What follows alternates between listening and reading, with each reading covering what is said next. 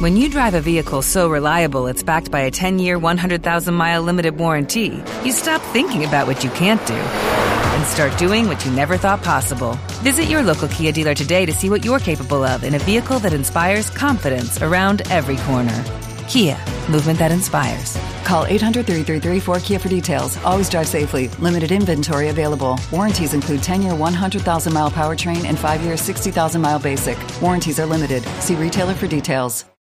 O'Reilly Auto Parts puede ayudarte a encontrar un taller mecánico cerca de ti. Para más información, llama a tu tienda O'Reilly Auto Parts o visita oreillyauto.com. oh, oh.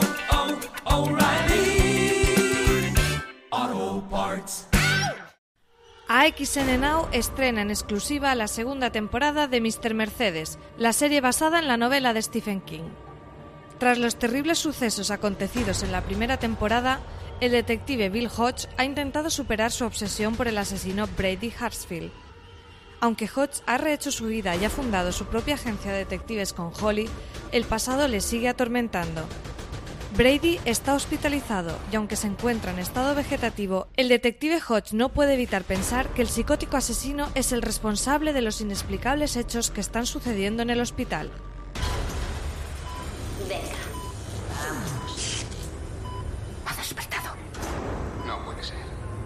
Está dentro de ti. Se está comunicando conmigo. Está en tu mente. Ha llegado la hora. He encontrado un juguete nuevo.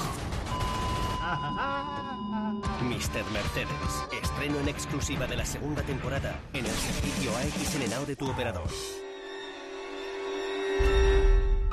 Desde el lunes 1 de abril ya puedes disfrutar de la primera y segunda temporadas completas de Mr. Mercedes en AXN Now, disponible en las principales plataformas.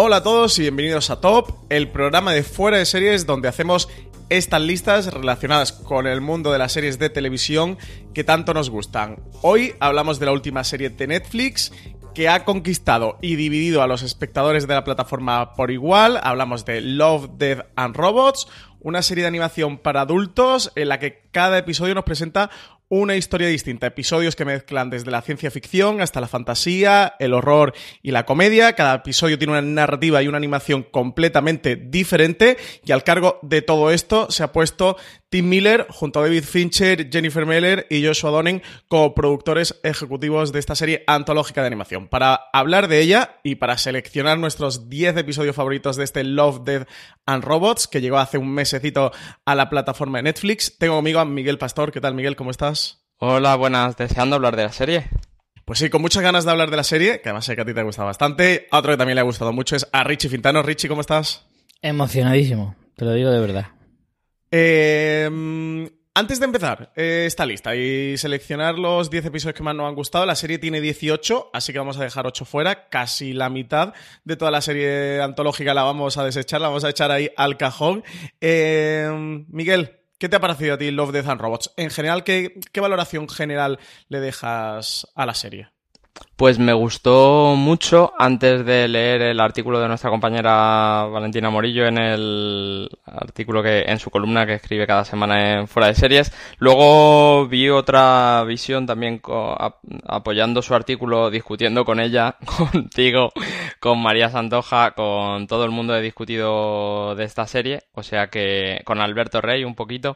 Eh, eh, y eh, me parece una cosa positiva, una serie que te deja una un, una capacidad para luego discutir con tus amigos y, y, que cada uno dé su visión de una serie que, como tú decías al principio, ha sido tan controvertida, eh, me parece un plus y no un contra.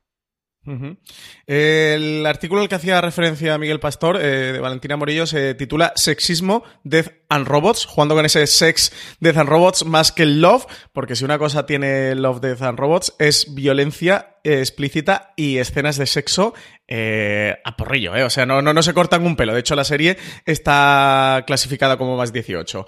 Richie Fintano, ¿qué te ha parecido este Love, Death and Robots a ti? Pues yo no he tenido la oportunidad de discutir con nadie sobre ella. y, eh, y entonces me quedo solo con mi primera y única visión eh, de, de mí mismo cuando la vi. Sí que me he leído el artículo de, de Valentina. En ciertos puntos puedo estar de acuerdo. No en todos, pero sí en, en algunos. Y, y- pero bueno, en, en realidad a mí la serie me, me gustó mucho porque me parece que la idea es muy original. Me parece que son productos que es un estilo de, de- de hacer una serie así corta, mm, con pildoritas, con historias variadas y ya hablamos de antologías hace poco aquí en Fuera de Series y las antologías es una cosa que, que tiene muchas ventajas eh, respecto al resto de series y, y en este caso lo llevan al extremo porque son historias es que son completamente diferentes en todos los aspectos y para el fan de la ciencia ficción, para el fan de la animación para adultos, para el fan de, de la fantasía, es que es un regalo del cielo. Luego, evidentemente, tendrá sus cosas y algunos son mejores, otros son peores. Eh, algunos pueden tener un mensaje más positivo y otros más negativo y todo eso es discutible. Pero el producto en sí mismo a mí me parece una idea maravillosa y creo que para el fan es un regalo, como digo. Yo tengo el corazón un poco mm, dividido y al final me queda una sensación, quizá un mal sabor de boca, de oportunidad desaprovechada. Y me explico.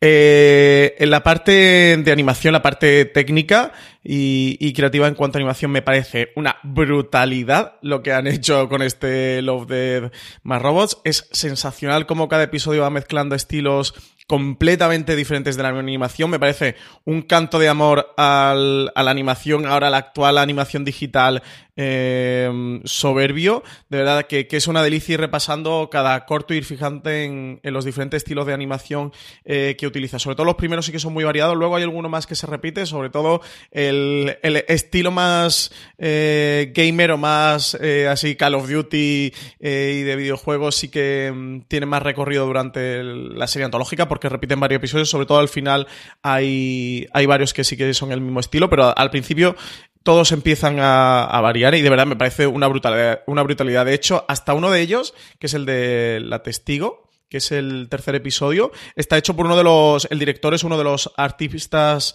eh, uno de los que ha desarrollado el arte de la película de Spider-Man, el Spider-Verse, que ganó el Oscar recientemente a Mejor Película, también, eh, bueno, Mejor Película de Animación, ganó el Globo de Oro, una película que visualmente, sí, bueno, aquí hablamos de series, y esto es una peli, pero si no habéis visto Spider-Man, el Spider-Verse, eh, por Dios, vedla ya, porque visualmente es la hostia si os gusta la animación, y...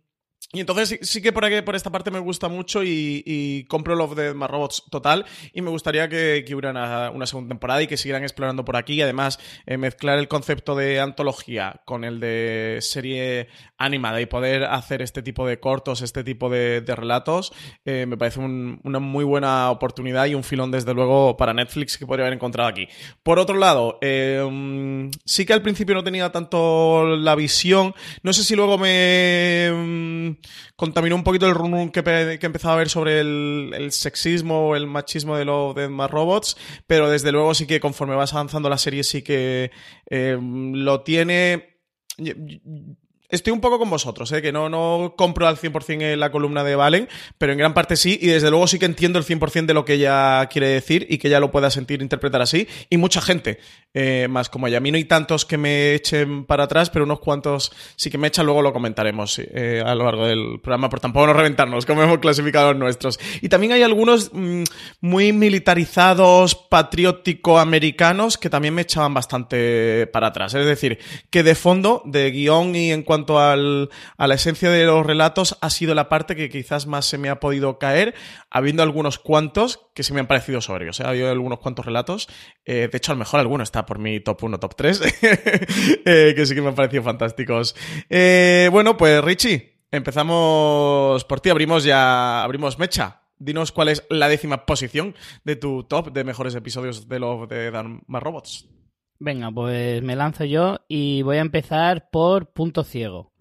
Este, esta especie como de rat movie de, de, de persecuciones y de, asalto a una eh, especie de camión en el que unos eh, robots quieren robar de ahí un microchip y es una persecución trepidante con ciertos toques de humor, eh, mucha acción y, mucho... A mí me ha gustado también un poco porque es gamberro y mezcla un poco de, de todo, tiene cierto sentido del humor, como digo, y, y sobre todo la acción eh, cómo es llevada. Eh, la ventaja que tiene la animación es que puedes sobrepasar los límites que la acción real no te, no te permite. Creo que es uno de los mayores valores que tiene la propia animación en general. Entonces, la ventaja que tiene es que puede ser muy, muy, muy excesivo y no, y no chirriar dentro de la historia. Y este es uno de esos casos. Vamos yo creo que vamos a ver varios, si no todos, eh, de todos los episodios, que todos pecan de excesividad en algún, en un aspecto, ¿no?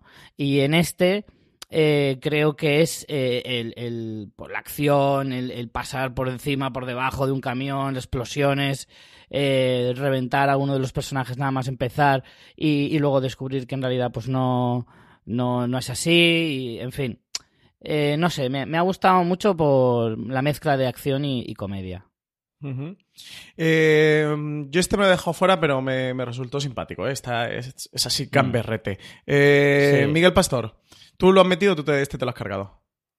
Este está fuera, mm. ¿no? A mí me gustó, ¿eh? pero al final lo he dejado fuera porque había otros que me gustaban más. Miguel Pastor, tu décima posición. Por cierto, que no he dicho al principio del programa, eh, es un top de los mejores episodios de Love, Death and Robots. Así que esto es con todo tipo de spoilers. ¿eh? Así que si no habéis visto la serie, primero terminad la serie, que además tampoco, aunque sean 18 episodios, mmm, duran desde 3, 4 minutos a 10, o sea que los episodios son bastante cortos. Y luego retomáis este podcast porque aquí vamos full spoilers. ¿eh? Vamos a destripar los episodios. Yo, de hecho, hay algunos cuantos que quiero debatir con vosotros.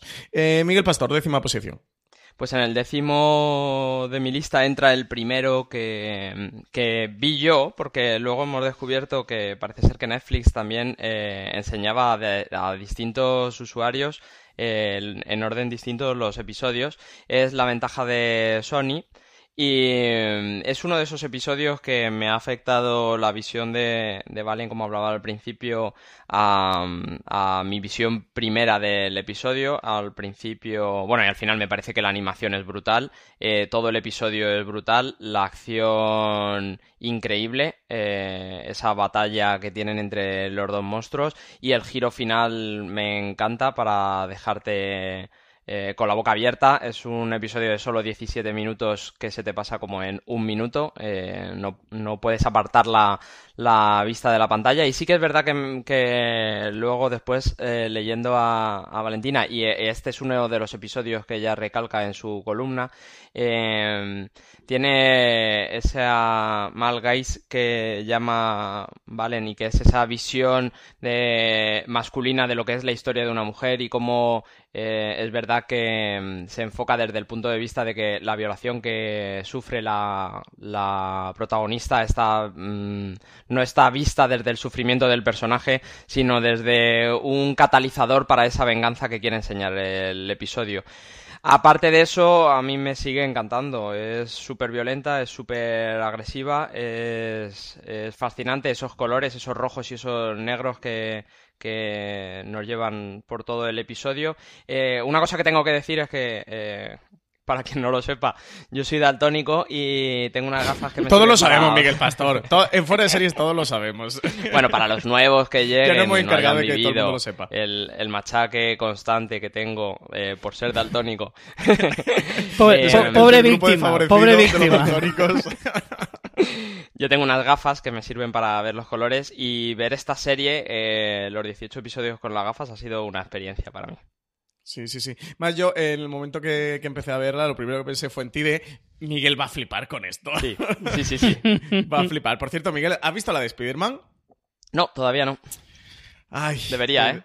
Pues sí, voy a hacer que, no sé, que en un cine de Madrid la repongan para llevarte y verla contigo, mí, porque ¿eh? voy a flipar yo viéndote a ti flipar, ¿eh?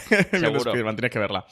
Yo, mi décima posición es el tercer episodio de la serie, la testigo. Eh, como os decía al principio, el director de este episodio es Alberto Mielgo, que que es conocido por su, su último trabajo en Spider-Man, un nuevo universo, ese trabajo que, que, ha llevado de arte, un arte que traslada en gran medida a este episodio. Eh, ¿Por qué lo pongo tan abajo? Por, eh, por, porque la historia, por un lado, me parece un, un poco simple y un, un argumento de, de, la, de, los relatos así de, ciencia ficción muy ya relamido, o sea que no nos están contando nada nuevo, tiene un bucle que es un juego, bueno, un poco simpático, pero eso, que si conocéis un poquito de ciencia ficción, habéis leído, habéis visto alguna cosita de ciencia ficción, pues suena ya un poco antiguo. Y luego, por otro lado, eh, sí que tiene mmm, gran parte de sexismo y de, de, Mel Gaze que sí que me tira muy para atrás, pero por otro lado, hace que la apartado visual eh, sea tan fascinante que, no lo podía dejar fuera de mi top. O sea, me, me lo impedía porque ese, ese, arte, esa creatividad que hay y que han plasmado en la pantalla no eh, merecía estar dentro de mi top 10. Así que nada, décima posición para el testigo, para este tercer episodio. Richie Fintano, novena posición. Pues yo he escogido para el 9 eh, Más allá de Aquila. Eh, esta historia futurista de mm, más acercada a la ciencia ficción que a lo mejor otras historias eh, sobre todo por, por, por, vamos o sea claramente es de ese género eh, como, como base de su, de su historia eh, esto O'Reilly Auto Parts puede ayudarte a encontrar un taller mecánico cerca de ti. Para más información, llama a tu tienda O'Reilly Auto Parts o visita oreillyauto.com. Oh, oh, oh,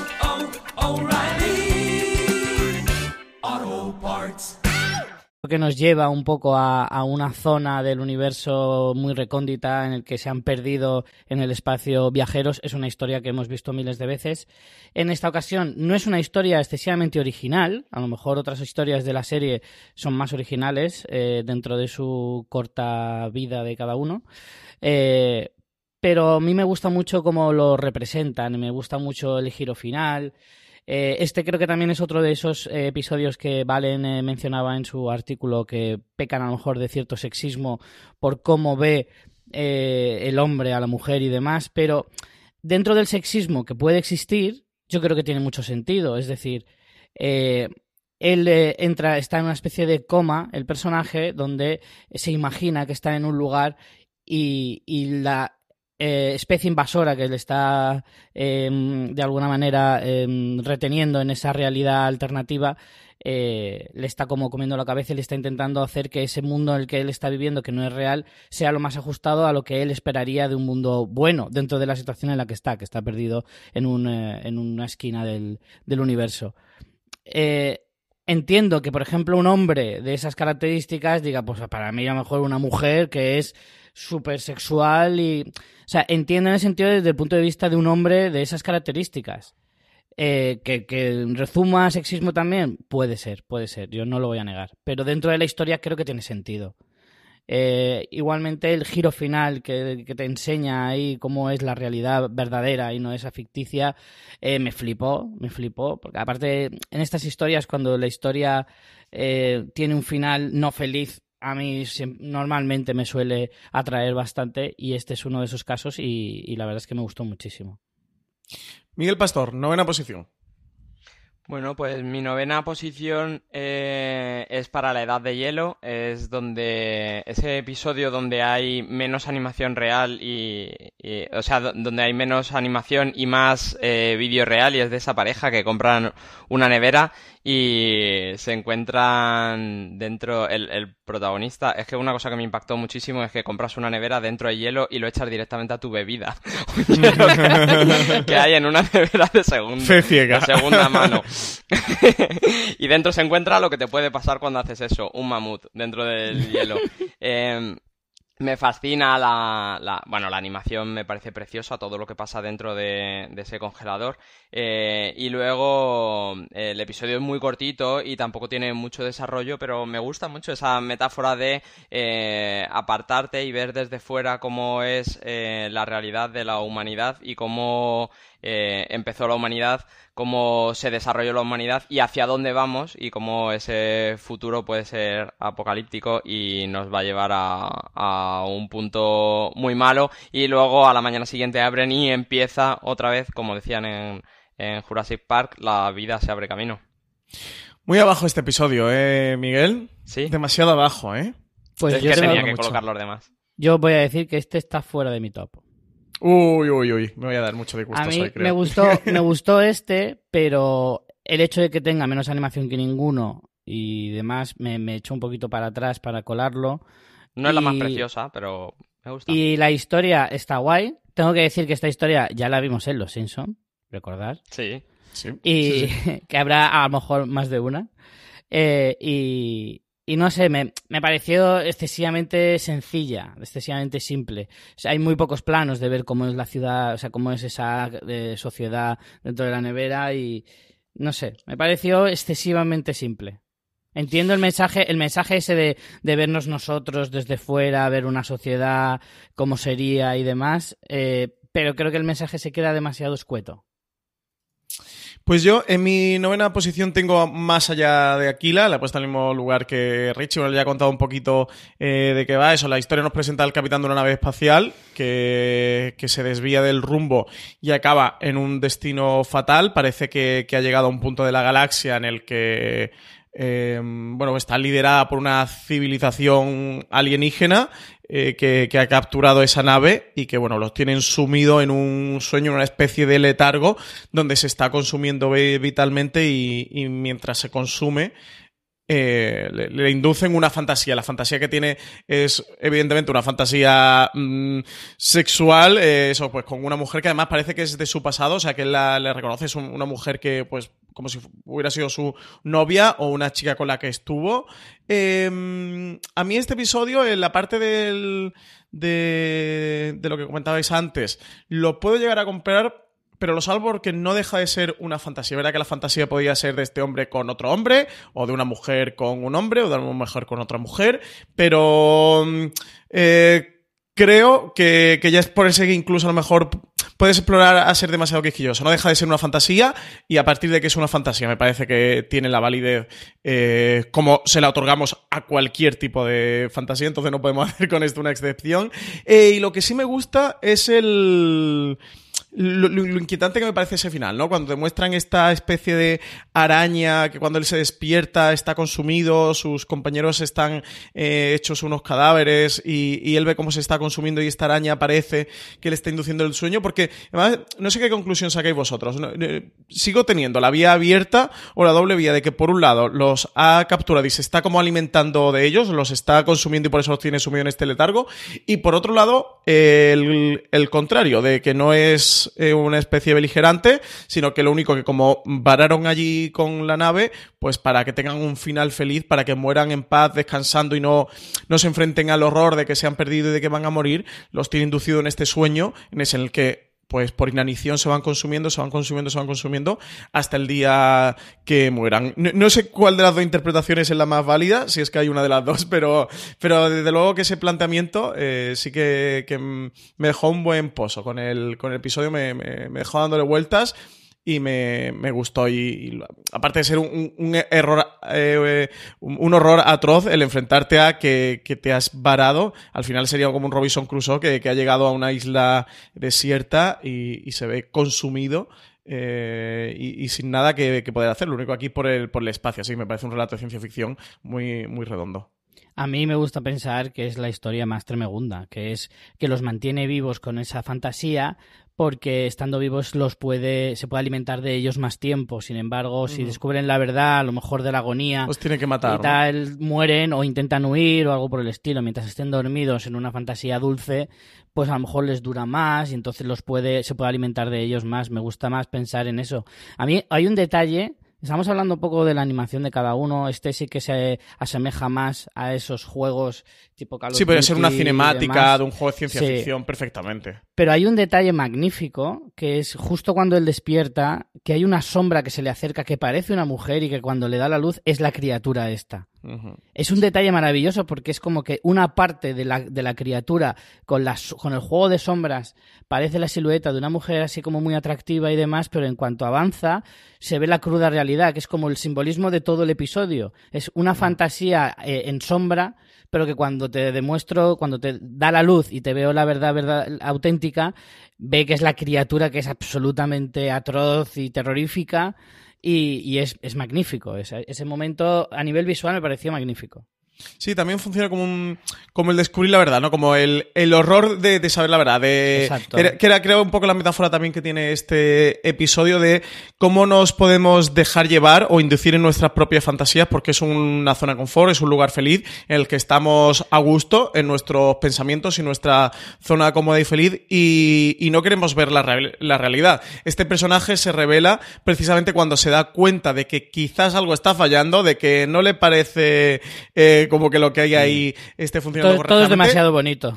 Claro, es demasiado bonito, se impone ante esto de algo está pasando y a partir de ahí es cuando él rompe esa venda que tiene en los ojos y ve la realidad. Y la realidad es terrorífica. Y, y- y tiene lo bonito de, de la esencia de esos relatos de, de los de, mm, de la novela de ciencia ficción de, tener estas paradojas, ¿no? De tener estas metáforas, de utilizar la ciencia ficción para hablarte de mm, temas que son tremendamente Mm. humanos y, y transversales. Por eso es, este más allá de Aquila sí que al final me, me gustó mucho. Miguel, ¿tú qué crees? ¿Que lo está consumiendo o le está dando un, un placebo ahí, un final feliz? Estoy bastante de acuerdo con vosotros, pero con un puñadito de matices. Pero si quieres te los digo luego, porque spoiler está bastante más arriba. Yo estaba a punto de ponerlo más arriba, pero al final se me ha quedado por aquí. Eh, Richie, octava posición.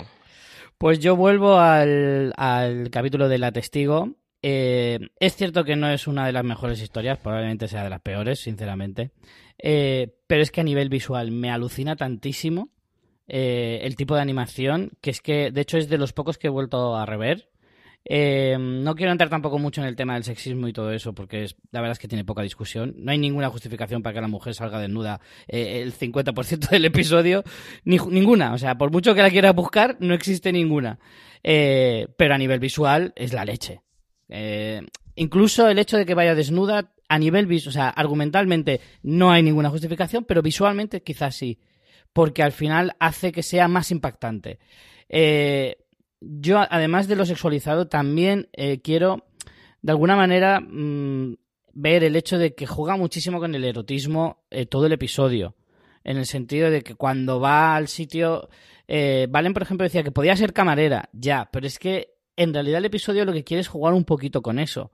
Porque no es camarera, es bailarina de un sitio de, de, de, bondage, de este así, todo muy truculento, porque en realidad quiere que la historia, o al menos yo lo interpreto así, se pretende que la historia sea truculenta, que sea eh, bizarra eh, en muchos sentidos. Entonces, eh, en la visual, el, impacto visual que te supone eh, el brillo del cuero en, el, en el local este y demás, creo que, que- que está muy buscado. Puede luego ser criticado por otras cosas, pero creo que en realidad, dentro de la estética, eh, yo le encuentro también cierta justificación. A lo mejor no tanta como en el anterior, cuando hablábamos de lo que es una fantasía, es una fantasía, pero sí que entiendo que si tú visu- visualmente quieres eh, expresar una cosa, a lo mejor tengas que cruzar ciertas líneas y que te arriesgues a que te critiquen justificadamente. Eh, en cualquier caso, el tema de la. O sea, el hiperrealismo de la, de la animación me alucina, el juego de, de brillos. De, de- de luces sobresaturadas, de colores eh, salvajes, con esa especie de estética que en algunas ocasiones me recordaba un poco a Blade Runner, con, con esa ciudad llena de, de- de neones por todas partes y demás, eh, me alucinó. Y otro detalle que me gustó mucho, que es una chorrada, pero que me hacía mucha gracia, era que, la, que tenía onomatopeyas escritas en algunos eh, sitios sí, sí. de que hacía eh, ruidos de, de efectos sonoros, o, o que cuando golpeaba una puerta sonaba toc toc, o cuando toca el taxi. Es un detalle muy chorra, pero que me pareció súper súper eh, interesante y me gustó mucho. A mí este, la verdad, es que me, me ha flipado. Me ha flipado mucho, no tanto por la historia, como digo, sino por el tema de la, del tipo de animación. Miguel Pastor, octava posición. Un comentario sobre este, porque spoiler no está en mi lista. Eh, Oye, los que no eh, tengáis en la lista, decirlo también, ¿eh? Atreveros. Me, me ha gustado mucho, no como para ponerlo en la lista. Y lo que quería comentar es que me quedo con las ganas de ver la otra mitad de la historia, porque este ciclo Sí. sin fin nos cuenta la parte donde ella eh, descubre que él la está asesinando a ella, pero entiendo que cuando él, el asesino, em- el, eh, es ahora el que la ve a ella, no huirá a ese local de striptease, sino que huirá a otro sitio. Entonces no tiene sentido que cuando la está asesinando esté desnuda. Ya- eso ya sí que es el, el que me explota la cabeza. No, no creo que esa otra mitad de la historia sea igual, porque el que tiene que huir es este, este mm, chico que ha matado a la chica, pero que ahora lo que es eh, lo que ve es a él, a ella matando a alguien. Estaría, estaría guay que la historia fuera, que de alguna manera, aunque fuera acabase rocambolesca, ¿eh? él acabase desnudo corriendo por la ciudad. Sería maravilloso. Es, es- es lo que me gustaría, sí. A eso me refiero. Sí, el- al final es un bucle perfecto, entender que es un bucle perfecto. Eso nos falta la otra mitad de la historia. Pero bueno, yo creo que está guay que te la dejen un poco la imaginación y es también parte de, este tipo de juegos, ¿no? De, bueno, construye tú tu propia, tu propia otra parte de la historia y, y quiebrate un poco la cabeza con saber qué pasó. Eh, lo hace Bueno, bastante Love de Dan Robots, ¿eh? De, de eso, de dejarnos bastante huecos eh, como espectadores de construyete tu lo, lo que queda, ¿no? Tu parte propia aventura es un juego normalmente del que, que está bastante inserto en los relatos cortos, pero que el Love de and Robots sí que lo lleva a cabo. Eso, por ejemplo, antes lo hablamos con más, más allá de Aquila, de que te apuntan varias opciones y bueno, pues pon, de, pon algo de lo tuyo y, y quédate con lo que con la historia, con la versión que más te guste. Quizá veamos eso en la siguiente temporada. Eso Estaría es. guay. Oja- ojalá. Y sobre todo para ver esa animación que me ha flipado. Sí, sí, desde luego. Miguel, octava posición. Pues es Metamorfosis. Eh, me- me ha gustado mucho la metáfora de estos dos hombres lobos que están en el ejército. Me parece que lo más interesante que saco de ese capítulo son dos. Aparte de que la, la animación es bastante chula, por eso de las escenas de violencia. eh, eh, saco dos metáforas del capítulo, que una es eh, donde en tu propio ejército hay gente que no es igual que tú y hace bastante clara alusión a cuando eh, los afroamericanos empezaron a entrar en el ejército americano. O incluso cuando eh, gente del propio país eh, está entrando en, en un ejército extranjero eh, y cómo les tratan desde dentro mal y desde fuera mal. Todo eh, son un grupo muy pequeño que se queda fuera de, de todo y se queda sin lazos a ninguna a ningún grupo. Y más allá de eso, como esa lucha fratricida que tiene por la noche que eh, se matan entre su propia especie, que ahonda más en esta metáfora de que esta gente se queda sin ningún lazo familiar ni, ni social hacia, hacia nadie y se queda ahí en tierra de nadie. Uf, a mí este no me ha gustado nada. De hecho, junto al del Devorador de Almas, que también, spoiler, no está en mi lista, eh, son los dos que menos me han gustado, pero con diferencia, ¿eh? O sea, esto es una cinemática, eso, de un Call of Duty, un videojuego, que se te está jugando el videojuego porque te gusta. Oye, pues guay, pero parece que no cuenta nada. O sea, creo que, que mm, debería haberle tú contado toda esa historia al director, porque hubiera, hubiera hecho un corto bastante mejor que el que le ha salido. O sea, que para el próximo que te llame. O sea, que, que te veo muy buena intención intentándole poner capas, pero no sé. Y, y- y es el tipo de corto de lo que he comentado. Tiene varios militares. Está el de los afortunados 13. Está también, que, que ese sí que me gustó, ¿eh? Eh, está el del. El del enemigo. Ay, ¿cómo se llamaba? Mm, mm, No, la guerra secreta, perdón. Eh, que se me gustó bastante más. Eh, pero tiene varios militares que, no sé, como que te hacen como un relato así de la guerra. eh, no sé si llamarle bonito, no, pero sí como molón. Ameno, que- más ameno. Sí, que no, no, no, no me hizo especialmente gracia. O sea, no me parece un mensaje demasiado positivo.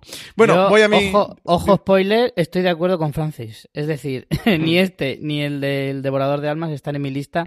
A mí este, de lo único... Yo estoy de acuerdo con Francis, creo que el, el mensaje que emite... Este es el único que dentro del patriotismo exacerbado y tal, este es el único que me chirrió. Los otros, aunque resumen algo de patriotismo este americano y tal... El de no los afortunados 13 es también no me la leche. Lo que molesta. pasa es que la historia está Pero más no guay. Pero no molesta, pero- es decir, ya estamos muy acostumbrados a ese patriotismo americano. Yo creo que hoy en día muchas películas, muchas historias, muchas series hablan de, de ese patriotismo y ya es como que al final lo asumes, ¿vale? Si, si no es muy exagerado, si no acaba de ser empalagoso, que en algunas ocasiones lo tiene eh, el- la cultura estadounidense, si no supera un límite muy alto, yo creo que nosotros hoy en día ya, los espectadores españoles o europeos, ya tragamos un poco por ahí. Y a mí el de Afortunados 13 creo que rezuma de ese patriotismo, pero bueno, lo puedes asumir. Dices, vale, no, no me has empalagado del todo. Pero en este, en el de Metamorfosis, creo que sí que supera ese límite.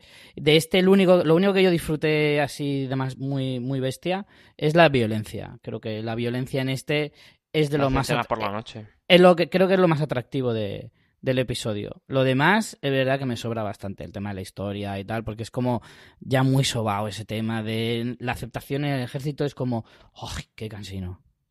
Sí, sí. Ya lo hemos visto, Tim Miller. bueno, yo voy a poner mi octava posición otra cosa que me habría dicho que ya hemos visto también, pero es que está mola mucho. Me refiero al undécimo episodio, este mano amiga, este, esta suerte de Gravity que, que han hecho en Love de and Robots. Eh, vemos en él un astronauta que está reparando su nave cosas del espacio, pues un tornillo que viene eh, le impacta, le estropea la, dentro del traje la bombona de oxígeno que lleva y aparte, pues la, eso la traslada y no, no puede reconducir, es como una especie de jetpack, ¿no? Eh, que, que de los astronautas para poder manejarse por el espacio y tal.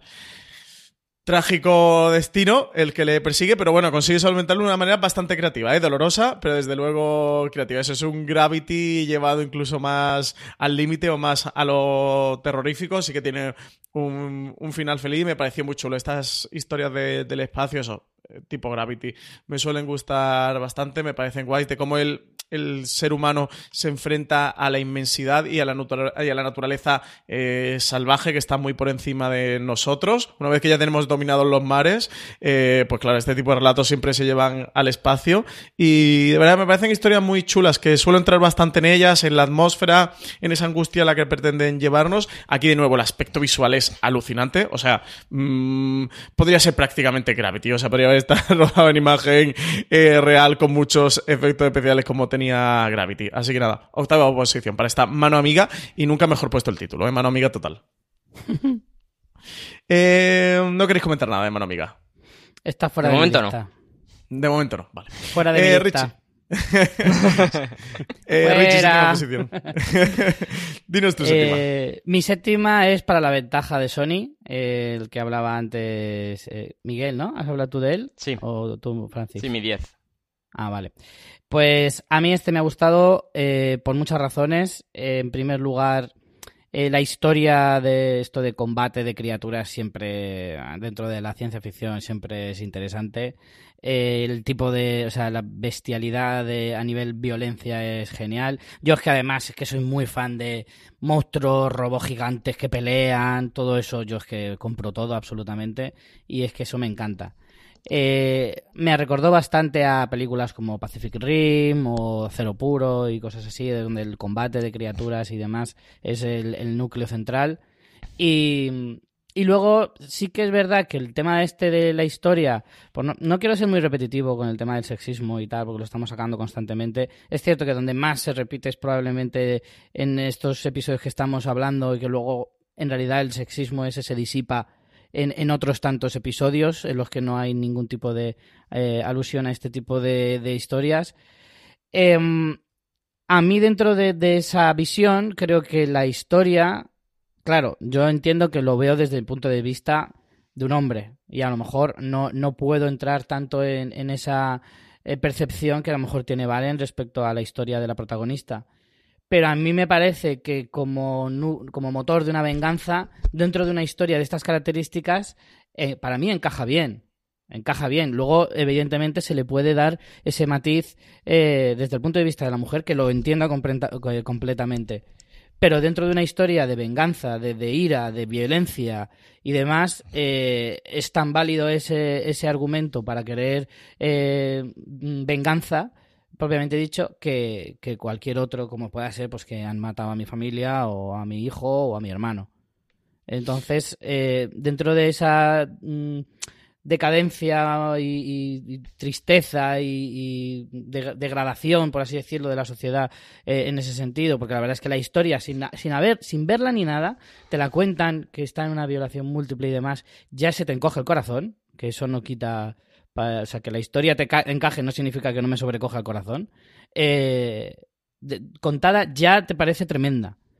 Pero luego cuando eh, lo lleva hasta el extremo en, en el momento final, con ese giro, con además un enfrentamiento con otra mujer eh, y demás, me parece. Me parece todo muy terrible, pero al mismo tiempo muy, muy interesante.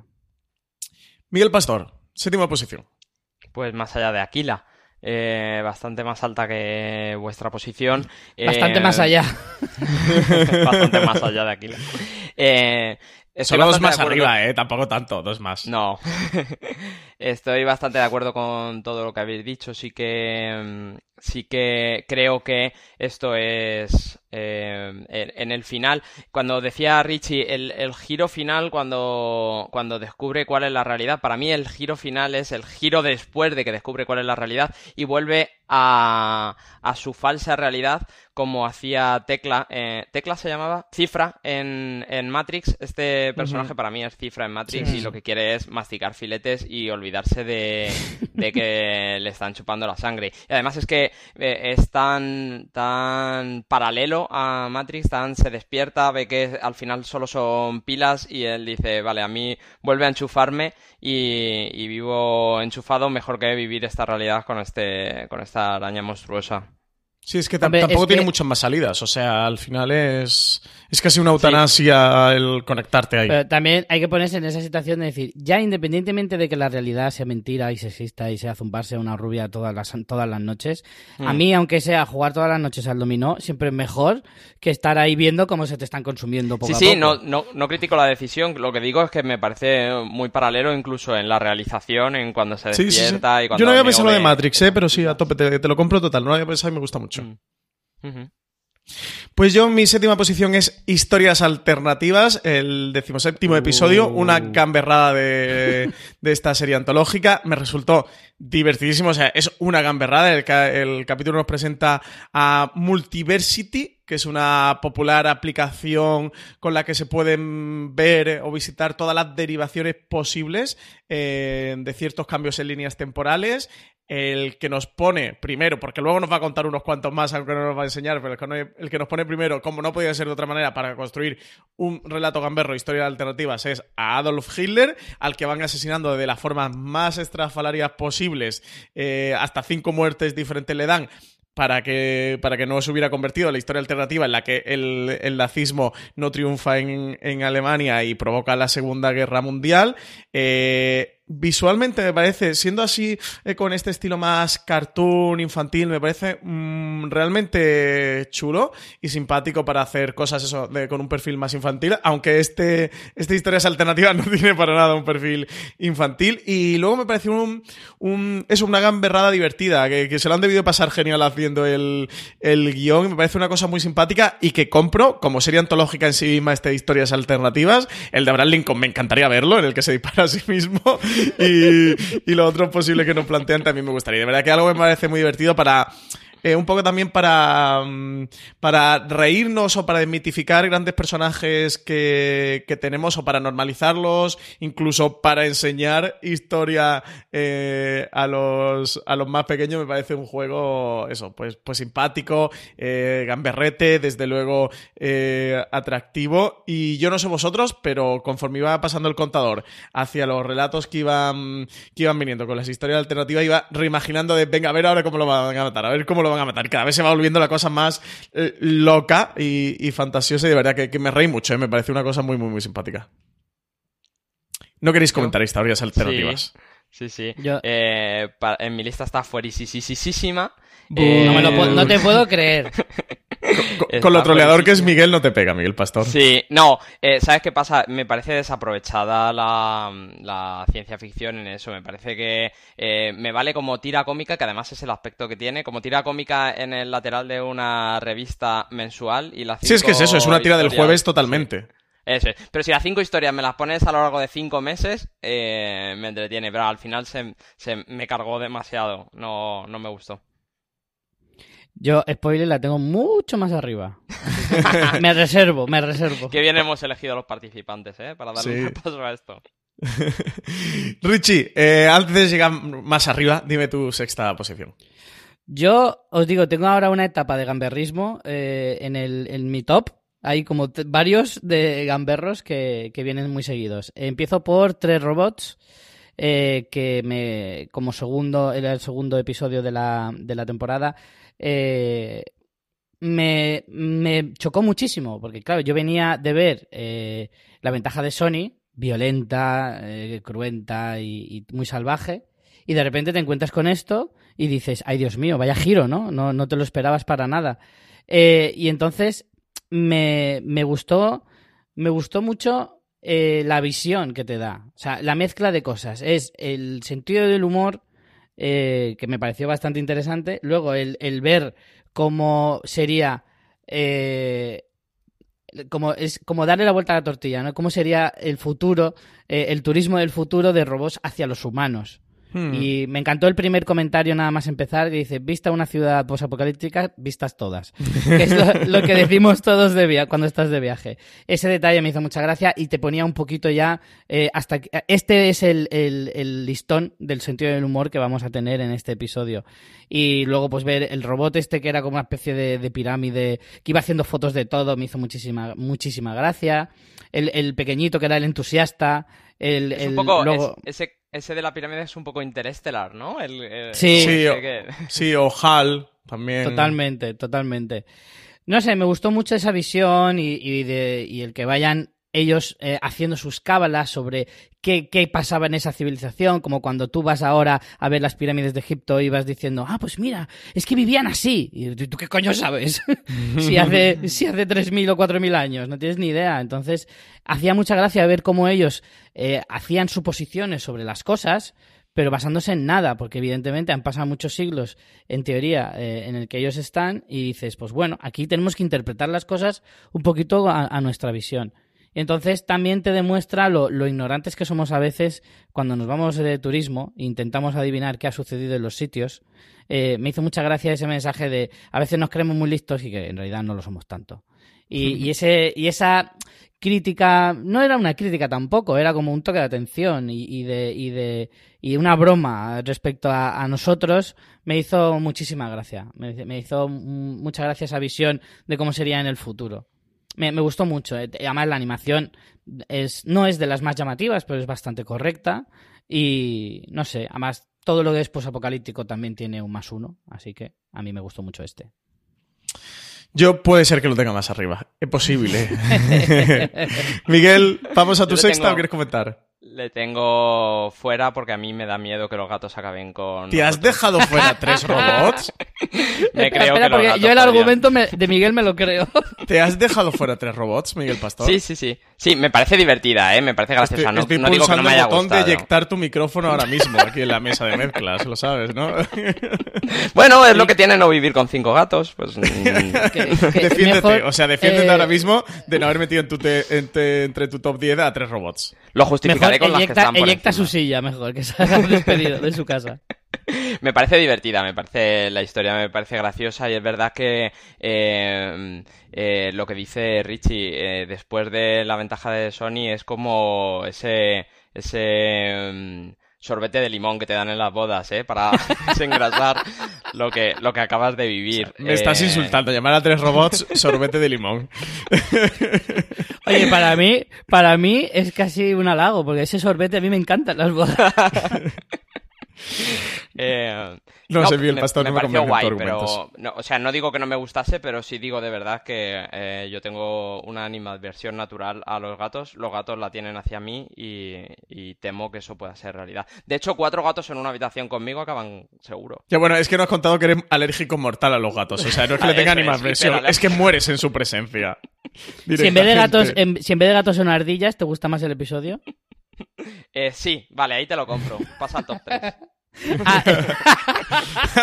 Directa al top 3 por ardillas.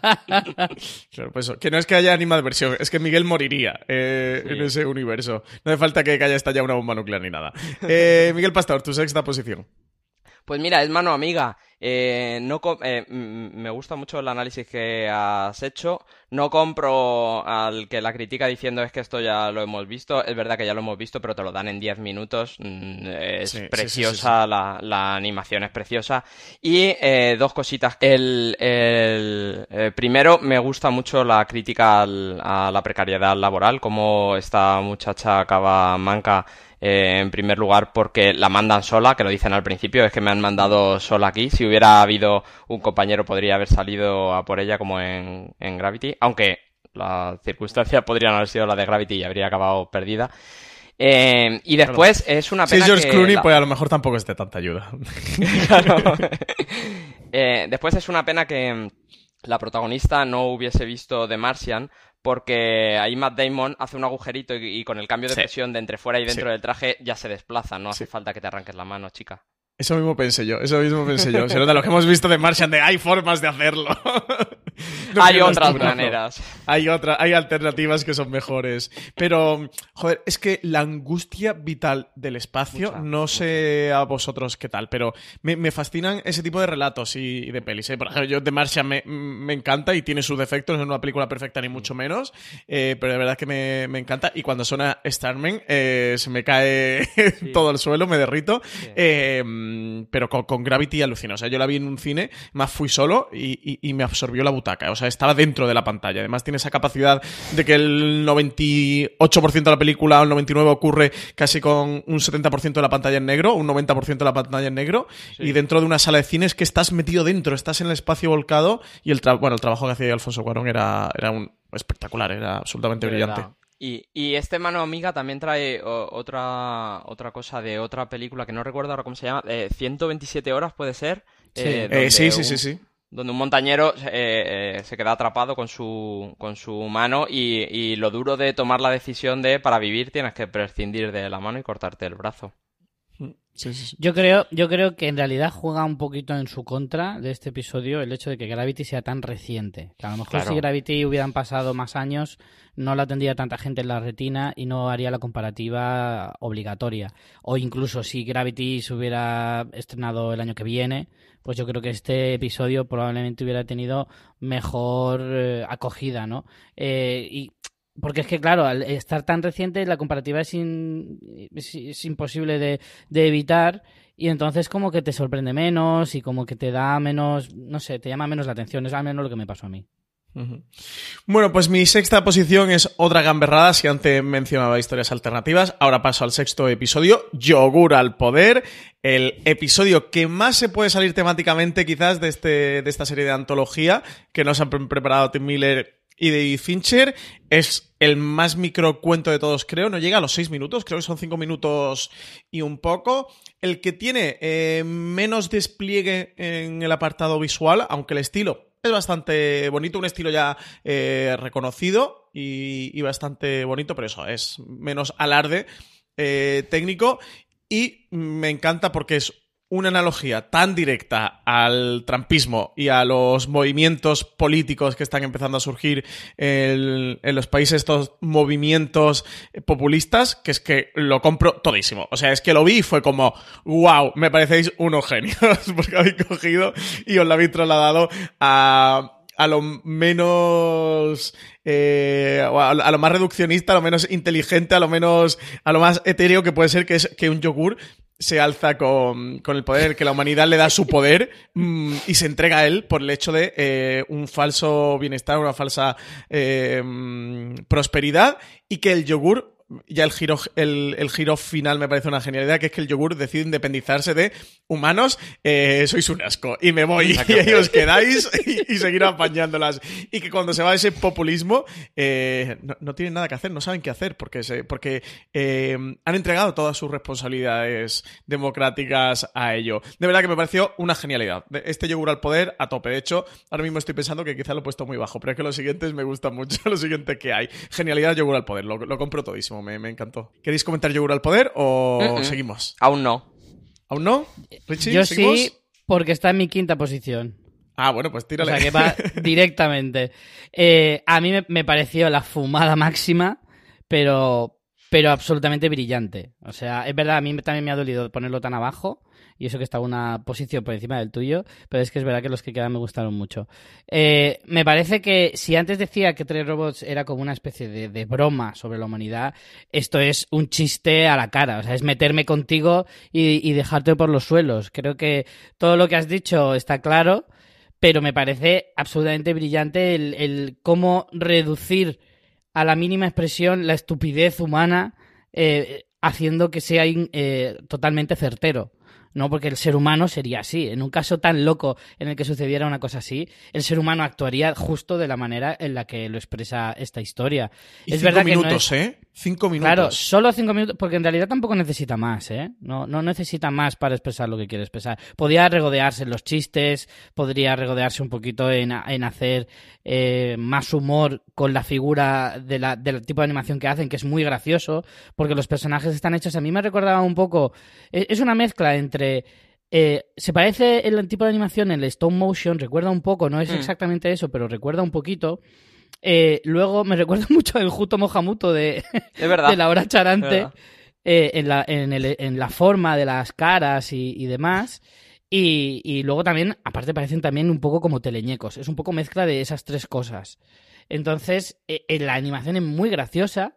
Eh, yo no, no me parece que sea mm, simplona eh, en el sentido comparada con otras, eh, porque conseguir ese estilo con el juego de sombras y demás, y, y tener la originalidad de crearlos de esa manera eh, antropomórfica y demás, de esa, o sea, esa forma, me parece muy original. Y luego es que me reí, me reí un montón, me parecía como loquísimo. Yo al principio digo, ¿pero de qué me están hablando? Cuando un yogur se pone a hablar. Y dices, pero, pero ¿cómo puedes, ¿cómo puedes llegar al despacho de alguien y decirle, mira, te voy a contar una historia en la que un yogur se apodera del mundo? O sea, es que esa reunión es, es para grabarla y hacer un corto de ella también. Eh, o sea, me parece absolutamente genial. Como de una historia tan loquísima, porque es que es, de la, es probablemente la historia más loca de todas las de la serie, al final consigas que tenga sentido y encima incluso te dé para la reflexión, eh, tampoco para un largo debate, pero sí que te dé cierta reflexión respecto a la humanidad en general. O sea, es que me parece absolutamente brillante. Eh, Luego yo la comento cuando llegue a, a mi top, pero eh, también creo que respecto a lo que dice eh, Richie de cómo le cuentas esto al que te tiene que pagar por hacer esto, creo que va muy a favor de esto y de toda la serie la libertad que Netflix le da a sus creadores. Desde Porque luego. esta historia sí se la tienes que vender a alguien. Sí, el pitch tiene que ser muy divertido. Eh, a mí hay una cosa que me gusta mucho de este corto y, y- y es que se lo pondría a todo el mundo que está estudiando cine o que quiere hacer cine porque eh, normalmente cuando alguien tiene una idea audiovisual siempre es eh, grandilocuente pero... mm, Sobreexplicada. Claro, con una cantidad de, de recursos de medidos inviables. Y, hombre, esta es animación que es bastante caro, ¿eh? Pero aquí te demuestra cómo en cinco minutos, si la idea es potente y está bien pensada y está bien diseñada, funciona. Y es que no necesitan más de cinco minutos, eso sí. Tiene que ser una genialidad. Para que te funcione en cinco minutos, tiene que ser una genialidad y tiene que estar muy bien hecho. Pero mm, eh, demuestra el poder de contar historias, realmente. Claro. ¿Cómo en cinco minutos puedes contar una buena historia, una historia verdadera y bien concentrada? Es muy difícil, pero se puede hacer en cinco minutos. Y para todos aquellos que hoy día piensan que mm, las películas, para contar algo interesante, tienes que llegar a las dos horas y media, me parece que Yogur del Poder es una gran bofeta. Pero yo creo que el, gran talento de esta historia ya no es que tengas una idea brillante como esta, sino que seas capaz de desarrollarla con esa maestría. Es decir, tú puedes tener una historia brillante, pero que no deja de ser loquísima y que efectivamente es muy difícil de vender una historia así. Pero si tú tienes el talento salvaje de, conseguir que el desarrollo de esa historia acabe en un producto tan redondo como este, creo que ese es el mayor valor de, la obra. El saber cómo, cómo, cómo contar esta historia sin que parezcas un zumbao. sí, sí, sí. Y el ir directo. ah, Porque es muy, es muy fácil, eh, es lo que se suele decir, ¿no? En este tipo de, de historias, eh, es muy fácil meter la pata. Todo, todo está en tu contra, sin embargo, al final consigues encontrar el único camino que de verdad te hace que esta historia merezca la pena. Ujú. Miguel Pastor, quinta posición. Pues mira, yo creo que eh, cualquiera de, de mi generación que haya jugado aventuras gráficas, no te estoy mirando a ti, Francis Arrabal. eh, Eh, oye, yo me he jugado toda la aventura gráfica. Eres ¿eh? claramente de otra generación. Desde, desde Indiana Jones y la Atlántida hasta el primer Monkey Island, ¿eh? O sea que, ojo, cuidado, y hasta el Monster Hollywood. Ojo, cuidado conmigo las aventuras gráficas. Pues cualquiera de esa generación que la haya jugado eh, eh, sabrá cuál es si le digo que más de 10 veces dije wow. Eh, eh, mi quinta posición es para trajes. Es una preciosidad, es precioso, precioso. Eh, me encantó la forma que tiene de eh, eh, hacer los escenarios. Me ahora que dices Monkey Island, me recordó muchísimo a Monkey Island. El estilo- esa el forma de animar los personajes. Sí, sí, sí. Eh, y la historia no tiene mucho, son unos granjeros defendiendo su granja y por tanto la humanidad, pero es una historia ¿O no? preciosa con que, que, que no, no paras de abrir más y más los ojos hasta que se te salen de las cuencas. Uf. A mí me echo para atrás, tío, y por eso te digo el o no, porque el giro final es que te das cuenta que ellos están invadiendo un planeta, que ellos están en un planeta alienígena. Sí, también, sí, sí, sí. Y realmente los, los que están defendiendo su tierra son los otros. Estos son los cabrones que han ido allí a invadirlo y se han montado sus cúpulas y que le mandan con a sus granjeros allí, sí, sí.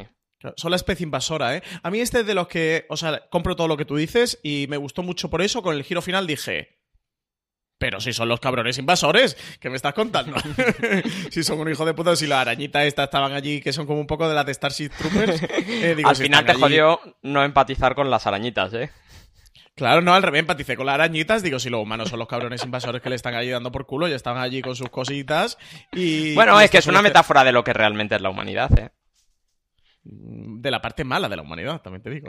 Es que es, lo que, es una metáfora de lo que realmente es la Hombre, humanidad. en la serie, en la serie hablan poco de la parte buena de la humanidad, ¿eh? También te lo digo. Eso también es verdad, sí. Pues a mí Trajes de verdad que me- más me pareció chulo. eh, la parte del personaje que se. mm, que prácticamente. Bueno, se- sabe que, que- que- que va a morir eh, por salvar a sus compañeros granjeros. Me pareció muy divertido el guiño de que el regalo de la mujer al granjero sea el megacohete esta que, que está preparando. o sea, el regalo de aniversario. claro, Es muy buen que si estás en un, en un planeta y que, que has invadido, pues sí, lo más, lo más, lo- el Sí. mejor regalo que te puede hacer de aniversario es un gran La cohete. mujer dijo, este año regalos prácticos. Claro, claro, claro. Este año de corbatas y colonias nada. Este año te voy a regalar algo práctico. Pero el giro final fue como... Uf, uf. De la parte que menos me ha gustado de esta serie, ¿eh? El- de eso, la parte más militarizada y tal. Ñe. No sé, Miguel Pastor, no sé. No, este y tres robos La, fuera. la has dejado frío, ¿eh? La has dejado frío, Madre. Miguel. bueno, voy a mi cuarta. Eh, eh, perdón, a mi cuarta posición, ¿no? Eh, a mi quinta posición. Eh, yo he puesto la ventaja de Sony. Eh, compro todo lo que habéis dicho y por lo cual habéis puesto más abajo. Y estoy totalmente de acuerdo con vosotros. Pero. Eh, visualmente me parece una pasada. Es el primero que vi y también tiene ese efecto de, de impacto, de llegar de repente a este Love, Dead and Robots y decir, wow, qué leches han hecho aquí. Visualmente me parece de los más chulos, incluso los que el resto que tienen luego cinemática de así más eso, tipo videojuegos. Este me, me parece el más guay todo. Es el que también tiene un, un desarrollo de arte por aquello de ser futurista. eh, eso está más desarrollado. eh, estas máquinas, estos robots gladiadores que diseñan, eh, me parecen una brutalidad. Y el relato a mí me recuerda mucho al, al de Jack Batallador Murdoch, el padre de, de Matt Murdoch, que era este boxeador que como no, no se deja vencer, no se deja ganar, pues el mafioso que le había pedido que se dejara ganar, pues en venganza va y lo mata. Eh, no he hecho un spoiler de Daredevil, ¿eh? o sea, esto es cultura popular de los cómics, chicos. a ver si alguien me va a decir, me estás haciendo spoiler de, de es como de decir que, que Superman es de Krypton, vamos. Claro, exactamente. Esto es cultura popular de, de, Mar- de Daredevil y de los cómics. Y me recordó a este tipo de historias, al típico eh, mafioso, al, retrata ese mundo del, del AMPA. y igual que os decía en Más allá de aquí, aquí compro este relato dentro de ese cosmos, o sea, de, ese, de ese eh, o microcosmos dentro de ese universo, un mundo del, del AMPA, de la mafia, donde está ese señor mafioso que domina, que maneja eh, las batallas de, de robots gladiadores, que intenta comprar a esta, a esta Sony porque es la gran eh, gladiadora, que ella mm, no se rinde ante nadie, su personaje de verdad que me gusta y todo el trauma que te reflejan de su pasado me parece que, que le da un background al personaje muy potente de nuevo en, en, un, en un cortometraje que no es demasiado largo. Y... Eh, con respecto a lo que dices de que este hombre compra las, las peleas, es que ella, eh, luego lo entiendes al final final de la historia, ella literalmente no puede vender eso que le pide que le compre. Claro. Claro. Es que ese Porque giro si final ella es deja- muy chulo. Si ella pierde esa batalla, mm, ella es quien Pierde la vida. o sea, Claro. No puede gastar giro- Ese, dinero. ese giro es genial, ¿eh? Ese giro Sí. es cuando descubres que ella en realidad no es que lleve a la criatura, sino que también es la criatura. eh, es- Sí, es de que el robot es su es el cuerpo humano que ella tiene, su verdadero ser está dentro de, de ese gladiador, de ese, de ese monstruo. Y lo que ella dice, ¿no? De ello, eh, mi, mi ventaja es que yo peleo por mi vida, de que yo de verdad si me derrotan sí que muero, mientras que el resto eh, no. Y bueno, y el giro final con... eh, es, que, es que es una historia de, de la mafia, o sea, no, no- la veo tan rocambolesca, aquí sí que no compro tanto el argumento de Valen, porque es casi un, un cliché, es una convención de esta historia de mafia, ¿no? De, de la eh, mujer medio prostituta del mafioso eh, que va a embaucar a, a quien sea y lo mata o lo traiciona y tal. Pues es el reflejo de ese mundo. Es que lo que digo es, es la historia de Jack Batallador Murdoch. O sea que, que sí que me gustó mucho y, y visualmente me parece chula. Y no sé, aquí sí que puedo dejar más esta male gaze de, de otro lado, que lo puede tener, ¿eh? porque es verdad que, que al final eh, la historia se puede contar desde muchos puntos de vista, pero, pero aquí esta ventaja de Sony sí que, sí que me gusta, la he puesto aquí en quinto lugar. Richie, cuarta posición y ya a puntito de entrar en el top 3 ¿eh? de tus tres episodios favoritos. Pues yo vuelvo otra vez a trajes, eh, la he puesto en la cuarta posición. Eh, más o menos un poco lo que decíais vosotros, es muy divertida, es muy atrevida y es muy, eh, no sé, a mí es que todo el, ya lo he dicho antes, robot, monstruos gigantes, yo adelante, vamos para allá.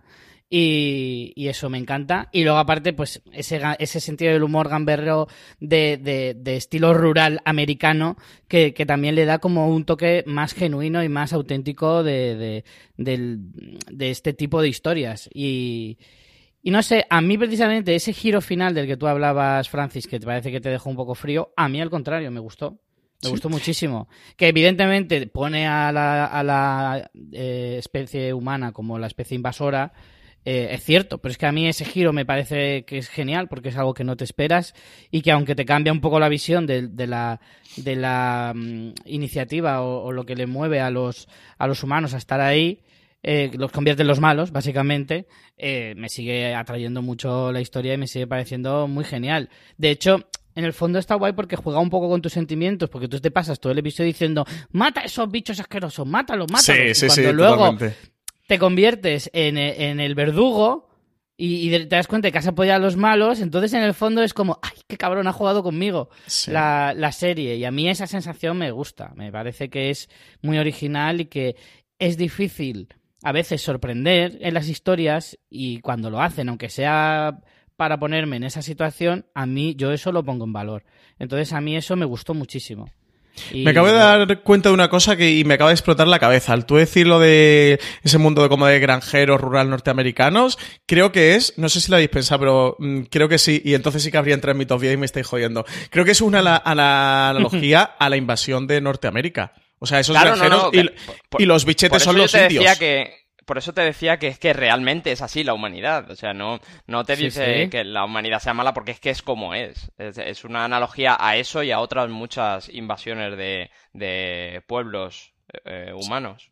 Sí, pero que Y que, creo... eso al, y que al final se normaliza. O sea, tú probablemente hablas de persona, no sabemos los años que llevan instaurados en, en, esa, en ese planeta invadido. Y a lo mejor tú le preguntas al granjero este típico, el de la gorra roja y blanca, y a lo mejor te dice, no, no, esta es mi casa, esta es mi tierra. Y a lo mejor es él el invasor.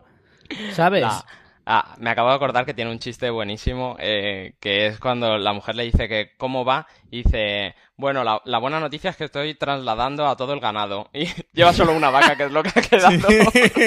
es muy bueno.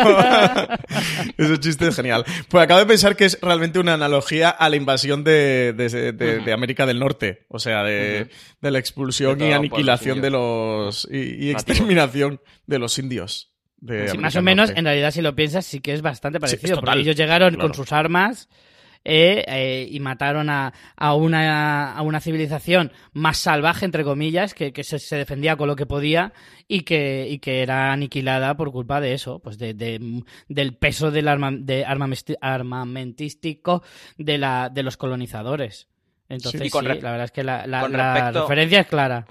Sí, con respecto a esto, os, digo ya para que podáis adivinar las que me quedan. Yo las he ordenado, eh, no, no entre las más bonitas ni entre las que más me han impactado, sino en las que la metáfora me parece más para discutir, como decía al principio, o que me, me, me parece más impactante esa metáfora y justo las que más me han gustado son las que más trasfondo le he visto y, más he desarrollado. No sé, yo si es una metáfora a la invasión, eso, de, de los ingleses a América del Norte, eh, la compro total y la habría metido en mis 10 episodios, ¿eh? O sea, si es eso, me parece, sí me parece una No brutalidad. Vaya, Francis Arrabal, vaya. Ay, me, me estáis desmontando mi top. Eh, Miguel Pastor, cuarta posición.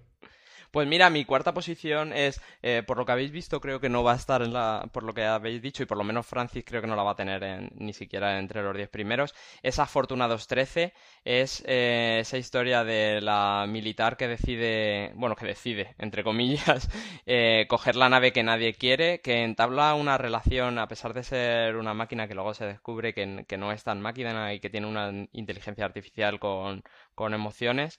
eh, eh, entablan esa relación tan, tan bonita entre las dos, eh, como eh, esa nave se está deshaciendo de sus tripulantes constantemente y como cuando conoce a alguien que realmente la aprecia y que realmente se está jugando la vida juntos. Eh, es verdad todo lo que decimos de eh, todas las historias militares o militarizadas de, de, este, de esta serie eh, tienen ese punto de americanismo y de nacionalismo que, que les imprimen. Pero más allá de eso veo como esa relación entre las dos y como el sacrificio de la máquina al final, que es un personaje más, eh, al final del capítulo me parece bonita, me parece chula.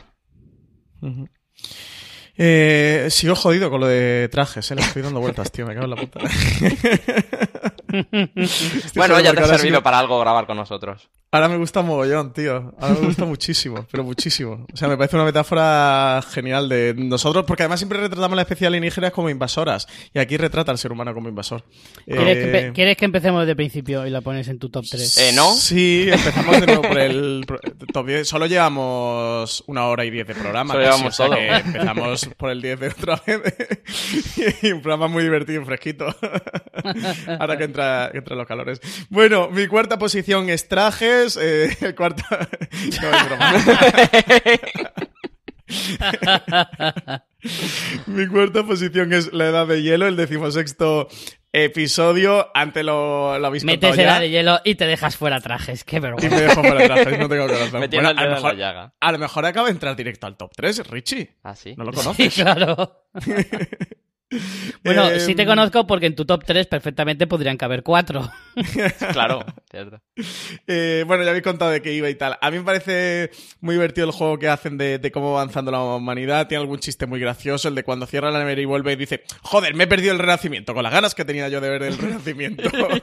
y tiene algún chiste de eso así también eh, simpático. Y creo que es algo que hace lo, bien de, de and Robots, que es eh, saber meter chistes, ¿no? Colar chistes, un poco reírse incluso de, de sí misma y todo este tipo de historias que te, están eh, contando y encontrar huecos o resquicios para, para hacer algún gajo, para el, el humor. Y al final me gusta mucho y lo he puesto muy alto porque es una, es una analogía de la historia de la humanidad. Eh, y de hecho es literal. O sea, ves cómo, cómo la humanidad va, va avanzando a, a toda mecha. eh, hasta que llega un día, cuando, cuando llega a la cima y lo eh, descubre todo, que, que se destruyen. Que tiran una bomba nuclear y se destruyen y asolan con la humanidad y vuelta a empezar. Y, salen otra vez los dinosaurios y tal, no sé qué, no sé qué cuánto.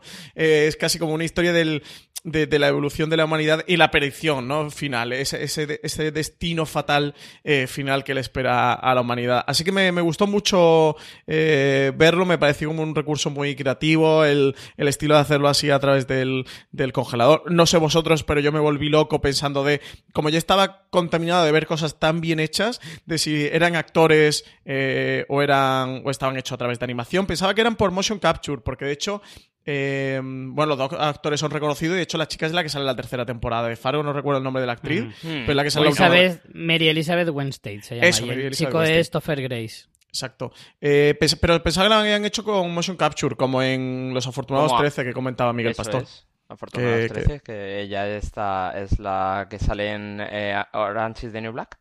Sí, sí, sí, sí, Y en The Handmaid's Tale también. Y, y eso, pensaba que lo había hecho con motion capture y me tiré todo el episodio de, "Pe- pero, eh", y además lo comentaba con María Santonja, pero, pero será animación, es, es de verdad y tal. Y, Tendría muy pusimos- lo- poquitas capas, también te digo, ¿eh? Sí.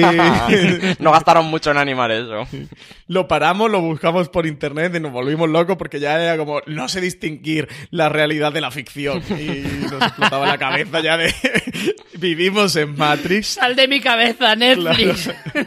Como un día, un día pasó, bueno, esto es salirme del programa, pero cinco segundos a contar que un día yo estando con Richie en una cafetería de un bar en una calle, un señor nos preguntó, estamos en Matrix, ¿quién nos dice que todo esto no es Matrix? Es verdad. A lo que Rich y yo giramos las sillas hacia adentro y le dimos la espalda disimuladamente. Con un ojo de reojo así mi- mirando por si nos clavaba un hacha en la espalda. Hombre, quizá acababa de ver más allá de Aquila. Sí, quizás, o eso, había visto la edad de hielo y ya no sabía distinguir la realidad de la ficción. Pero fue un momento muy divertido la vida entre Rich y yo. de un señor Sí. preguntándonos si, si vivíamos en Matrix. Que- ¿Quién nos decía que no vivíamos en Matrix? Eh, así de repente, o sea, ni, ni sin dar los los buenos días ni nada. Eh, bueno, pues vamos a pasar ya al top 3 de los episodios que más nos han gustado de esta serie antológica. Pero antes, nada, nos vamos un momento a publicidad y volvemos después del corte ya con nuestro top 3. Calle 13 estrena en exclusiva The Enemy Within, un frenético thriller ambientado en el mundo del espionaje. Jennifer Carpenter es Erika Sepper, una agente de la CIA que despuntó como una de las mejores en su campo. Sin embargo, ahora Erika pasa sus días en una cárcel de máxima seguridad, convertida en la traidora más famosa de la historia de Estados Unidos.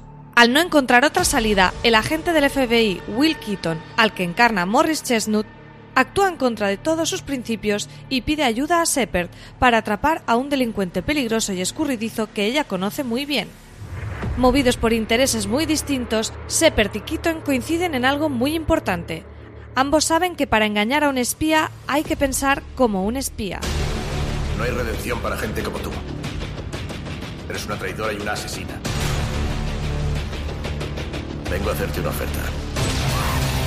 Parece que Toll planea llevar a cabo otro ataque contra miembros de la comunidad de inteligencia. América está muriendo. Dios sabe cuántos peligramos. Tengo que encontrarle. Tienes que buscar a alguien de dentro. El próximo 8 de abril a las 22 horas estreno en doble episodio de The Enemy Within en calle 13. Y después de cada emisión puedes recuperar los episodios en el servicio bajo demanda de tu operador. Pues estamos ya de vuelta de la publicidad. Vamos a nuestro top 3.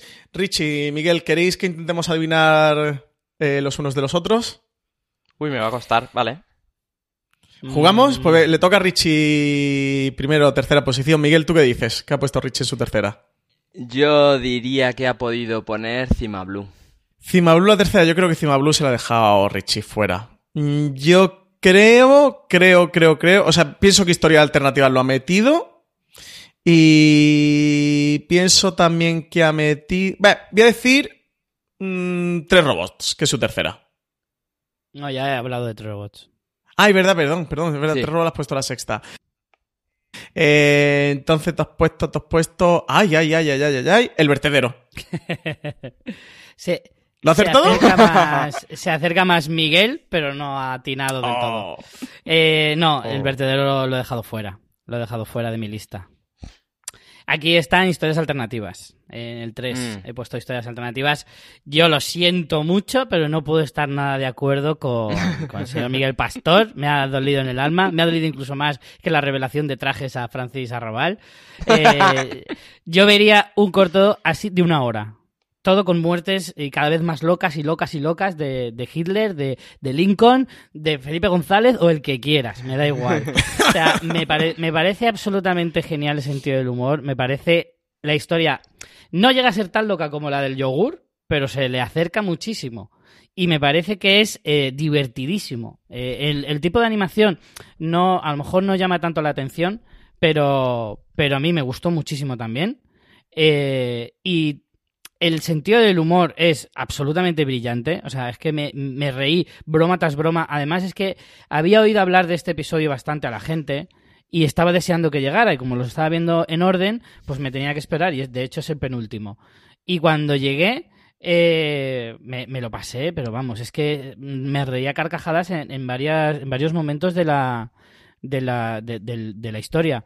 Eh, es de los pocos que está escrito por Tim Miller y se nota, porque Tim Miller pues tiene un sentido del humor también muy característico y, y es que de verdad, ojalá hicieran en los si hacen más temporadas, hagan el de Lincoln y en la siguiente temporada hagan el de George Washington y en la siguiente, pues yo qué sé, de Mussolini, el que les apetezca. Es que me da Oye, igual, lo- eso- lo, eso compro completamente. O sea, el de Trump. Eso sí que te lo compro, lo- ¿eh? lo tienen A votando. mí sí que me gustaría que desarrollase más eso. El que esta me haya aburrido es porque eh, me parece que es largo, seis muertes así, pero sí que me, pare- me parece la idea chula y sí que me parecería divertida que siguieran desarrollando esta tecnología, ¿eh? Esto de todas formas eh, es de los más cortos, me parece. Hmm, No, sí. no, no sé exactamente cuánto Sí, dura este, pero seis. Claro, este es de los cortitos. Eh, pero vamos, yo te digo que me, me- me haces una, un episodio de 20 minutos y yo encantadísimo. Porque de hecho es que se me hizo cortísimo. Yo quería ver más muertes. Y, y, ah, otro detalle que ha dicho antes Francis, que le parece genial para, para enseñar historia a los, a, a la a los niños y demás, a mí no me parece genial para enseñar La historia que no porque, Claro, porque igual hay niños que se creen que de verdad Hitler murió atropellado por un coche de caballos o, o algo así. Claro, o, o que le cayó un asteroide. Claro. Salchichas. No, pero sí que el giro final, tío, del robot Hitler que lo salva de mayor. Bueno. El que viene del futuro. con el robot con el bigote y todo, o sea, es que me parece flipante con los con- enfrentados los los hitlerianos contra los anti-hitlerianos, o sea, es que no puede ser más brillante. De hecho es que a mí este este estilo de historia lo llevaría más allá. A lo mejor en vez de contarte seis muertes alternativas, solo una de cómo habría sido si Hitler hubiera ganado la guerra, por ejemplo. O, o- o historias eh, recombolescas de las historias que pudieron ser y, no, y nunca fueron. Eh, puede ser. Claro. Sí, son los clásicos what ifs que, que sí que Exacto. existen en la literatura. De hecho, por ejemplo, Marvel en cómics tiene su saga de what ifs, que además va a hacer ahora Hulu una serie basada en los what ifs de, de Marvel. Están chulos, yo creo que son premisas guay. Estos, el que pasaría Claro, así, ¿no? en hechos históricos Están muy, muy guays. famosos, eh, cómo habría sido si, si la historia se hubiera contado de forma diferente. Y en este, con este estilo de animación, con este sentido del humor, sería genial. Sería absolutamente genial. Y de hecho, yo creo que daría para más de un corto de, de 7-8 minutos. A mí es que este me, me encantó, me encantó muchísimo. Y con este ya cierro mi etapa de gamberrismo, porque he puesto seguidos eh, tres robots, eh, la- el yo- eh, perdón, tres robots, yogur al poder, trajes y historias alternativas, que son probablemente los más gamberros de toda la, de toda la serie. Sí, sí, sí, seguramente sí. Richie, ¿cuál es la tercera posición de Miguel? De Miguel, eh, yo creo que él tiene en su top 3 Cima Blue, casi seguro. No, no, Sí, no lo tendrá en el 3, convencido. yo creo que lo, probablemente lo tenga en el 2 o en el 1. Y probablemente, uf, no sé, porque él ha tenido bastantes eh, fuera. No sé, la verdad es que estoy dudoso, estoy dudoso. Sé que Cima Blue lo tiene entre los tres. Yo creo que su tercera es de la Guerra Secreta, este, el The Secret War. Sí, puede ser, puede ser. Pues no, es Yogur al Poder. Eh, me ha encantado este episodio y comparto lo que habéis dicho. Me parece que, que sea corta hace que sea mucho mejor esta historia, condensa mucho eh, todo el mensaje. Eh, decía Francis que hacía referencia a la etapa Trump. Eh, yo creo que también hace referencia a la etapa Bush, a cómo aprovechó el miedo del 11S para recortar libertades y acceder a las comunicaciones. Y más aún hace referencia a las teorías conspiranoicas, o no tanto, que sostienen que en Europa y sobre todo en España los poderes en la sombra y los bancos alentaban la compra con hipotecas que no se iban a poder pagar y con eso recuperar todas las propiedades mucho más baratas. Eh, todo eso creo que está muy bien contado, que esa metáfora Sí. llega bastante clara y que esa mano negra o poder en la sombra eh, aquí esté retratada con un yogur me hace mucha gracia, me gusta mucho. Pues, ¿queréis adivinar mi top 3? Mi, mi tercera posición. intentarlo. Venga, a ver, Eh, Miguel Pastor, inténtalo. Yo diría que es... Yo creo que Sec- Secret difícil, War, eh. la, la guerra secreta, sí que está en el top 3 de, de Francis. Pues entonces yo diría Secret War. ¿Los dos la guerra secreta? Aunque has dicho que no, no te gustaban las militarizadas, creo que Secret War podría entrar.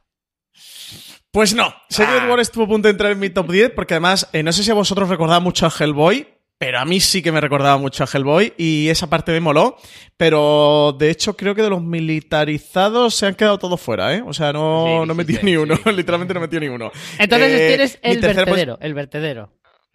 No, el vertedero me pareció el horror.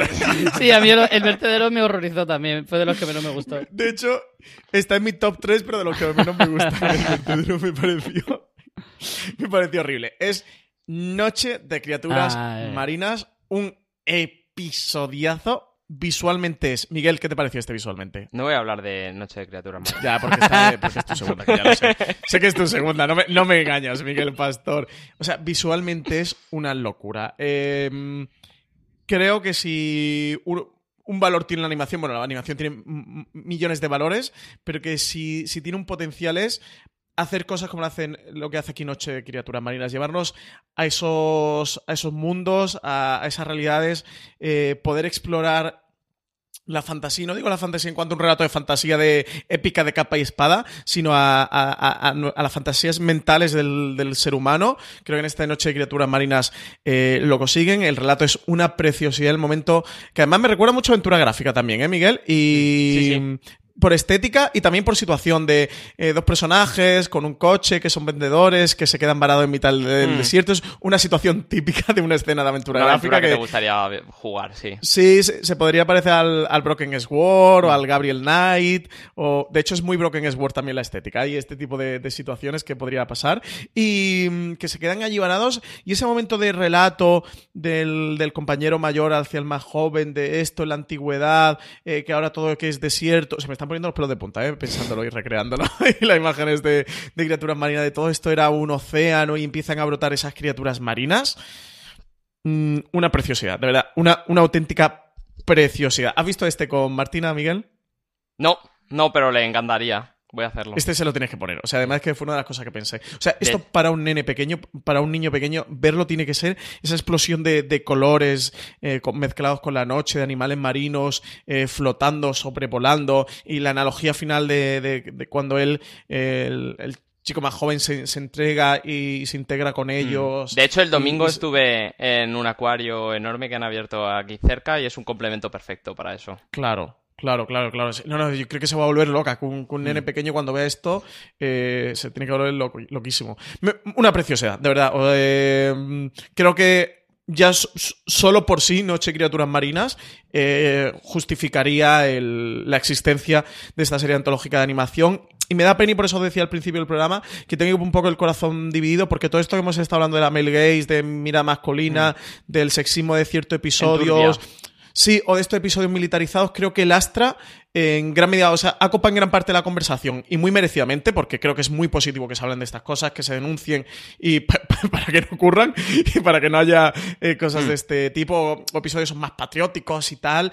Eh, creo que sí que enturbian episodios tremendamente bonitos, eh, como puede ser esta noche de criaturas marinas, que te pueden empañar más un yogur al poder, que pueden eh, al final pasar más desapercibido, en la conversación pasar a un segundo plano y que al final se entierren, o una edad de hielo, que creo que son episodios chulos de los que hablar, pero es que hecho, esta noche de criaturas marinas de verdad es que me parece un- una auténtica locura Mm. y, y que al final quedan enterrados por, por, por los otros. No te diré si estoy de acuerdo. Vale. Vale. Lo veremos ahora en tu segunda posición, Miguel Pastor. Richie Pintano, te toca la segunda. Miguel, ¿tú cuál crees que ha puesto Richie la segunda? Uf, uf. eh, Yo voy a decir Noche de Criaturas Marinas, que Richie está muy sensible. Apostaría por esa, sí. No la adivinaríais sí. nunca. Oh, no es Noche de Criaturas No Marinas. es Noche de Entonces- Criaturas Marinas. Entonces, Afortunados 13. Mm, Eh, uf. Eh, la guerra secreta te lo he dicho antes, ¿verdad, Richie? No, Sí. a mí. A mí. Eh, ah, Miguel. Eh, no, yo creo que es mano amiga. El de Richie creo que es mano amiga. Vais muy perdidos. He puesto en la segunda eh, Cima Blue. Mm, Uh. claro. Me ha gustado- Es verdad, dijo que estaba yo más cerca. Me ha gustado mucho Cima Blue. Eh, la historia me parece también un despropósito, pero no en el mal sentido, de decir, otra historia que basada en una, en una idea eh, que parece muy grandilocuente, como súper profunda, y luego al final es algo súper pequeño, que puede ser igual de, de, profundo al mismo tiempo, porque yo creo que de hecho el mensaje que te intenta expresar es eso, como de una cosa muy pequeña se puede hacer algo muy grande.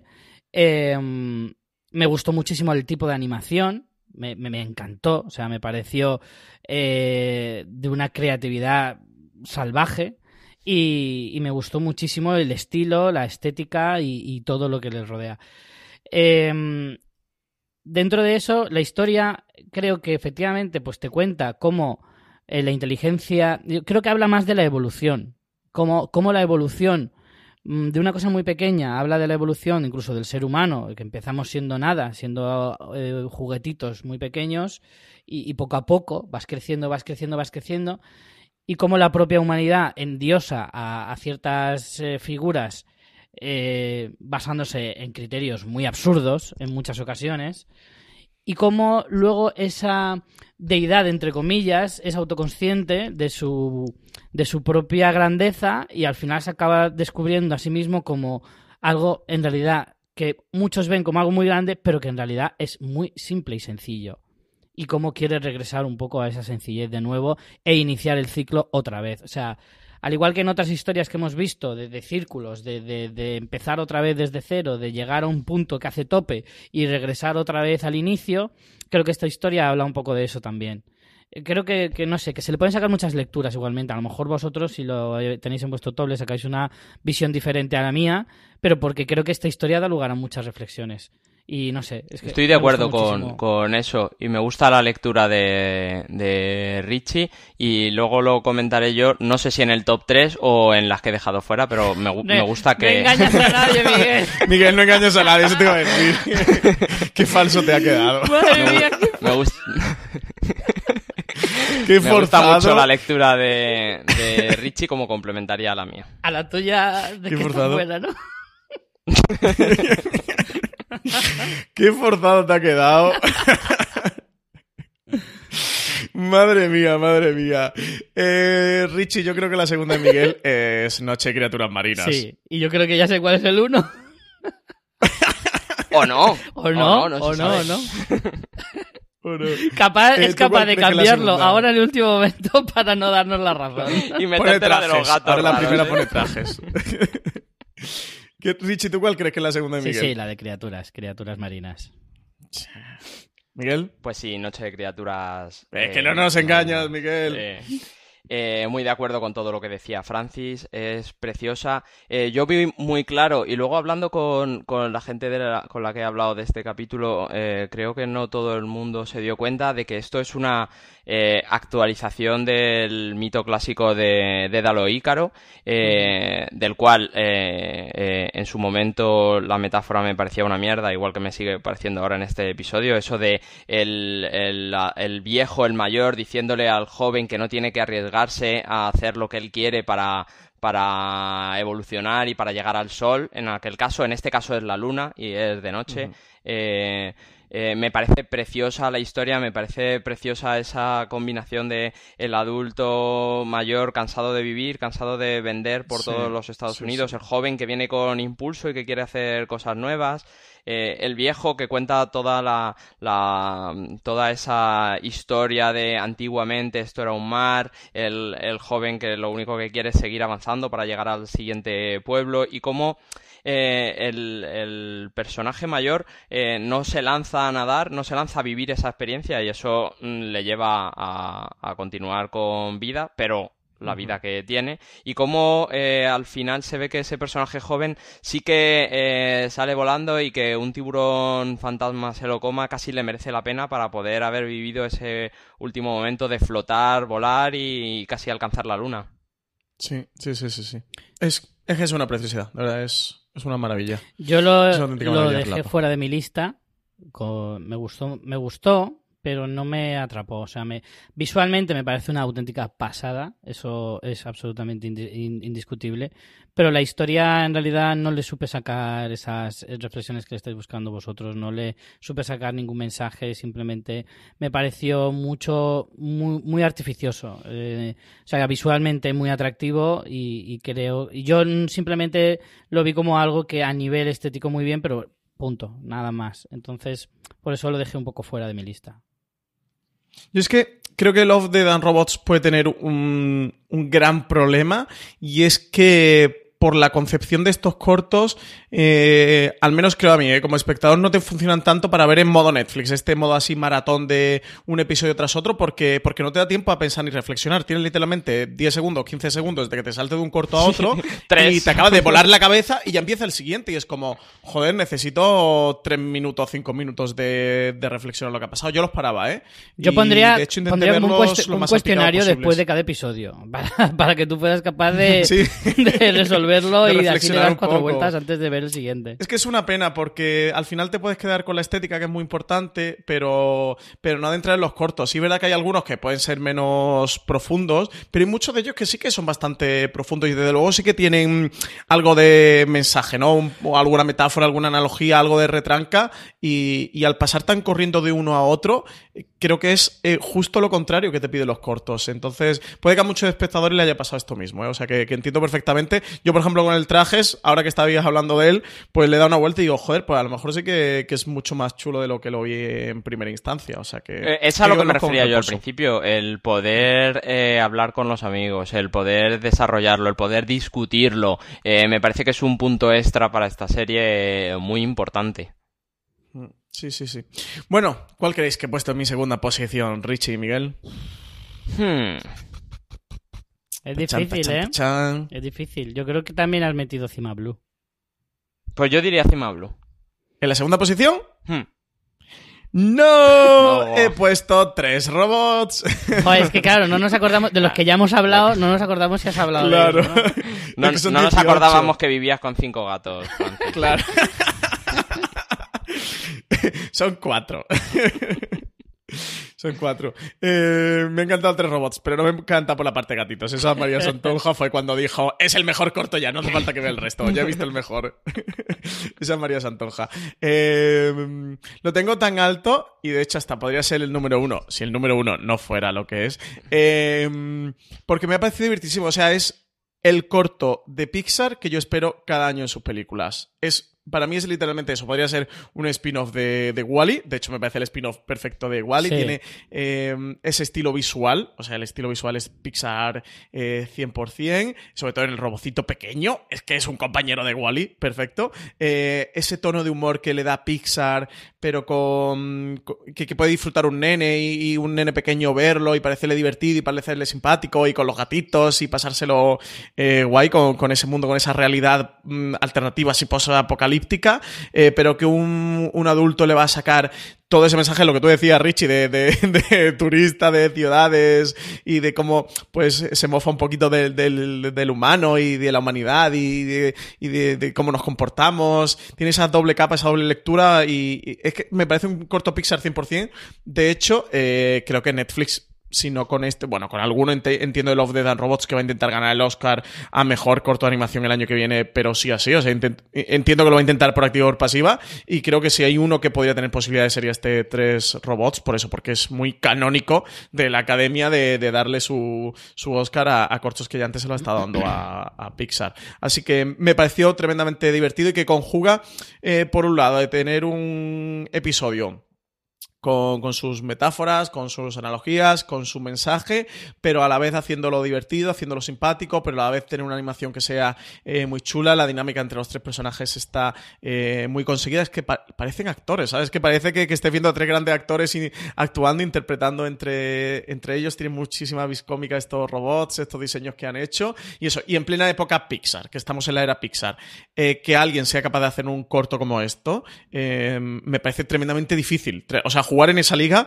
me parece muy, muy, muy, bueno, muy difícil, no, me parece imposible, porque creo que solo ellos están en esa liga, así que, que sí que le concedo mucho, mucho valor a este tres robots y me ha gustado mogollón, me ha gustado mucho, mucho, mucho. Así que nada.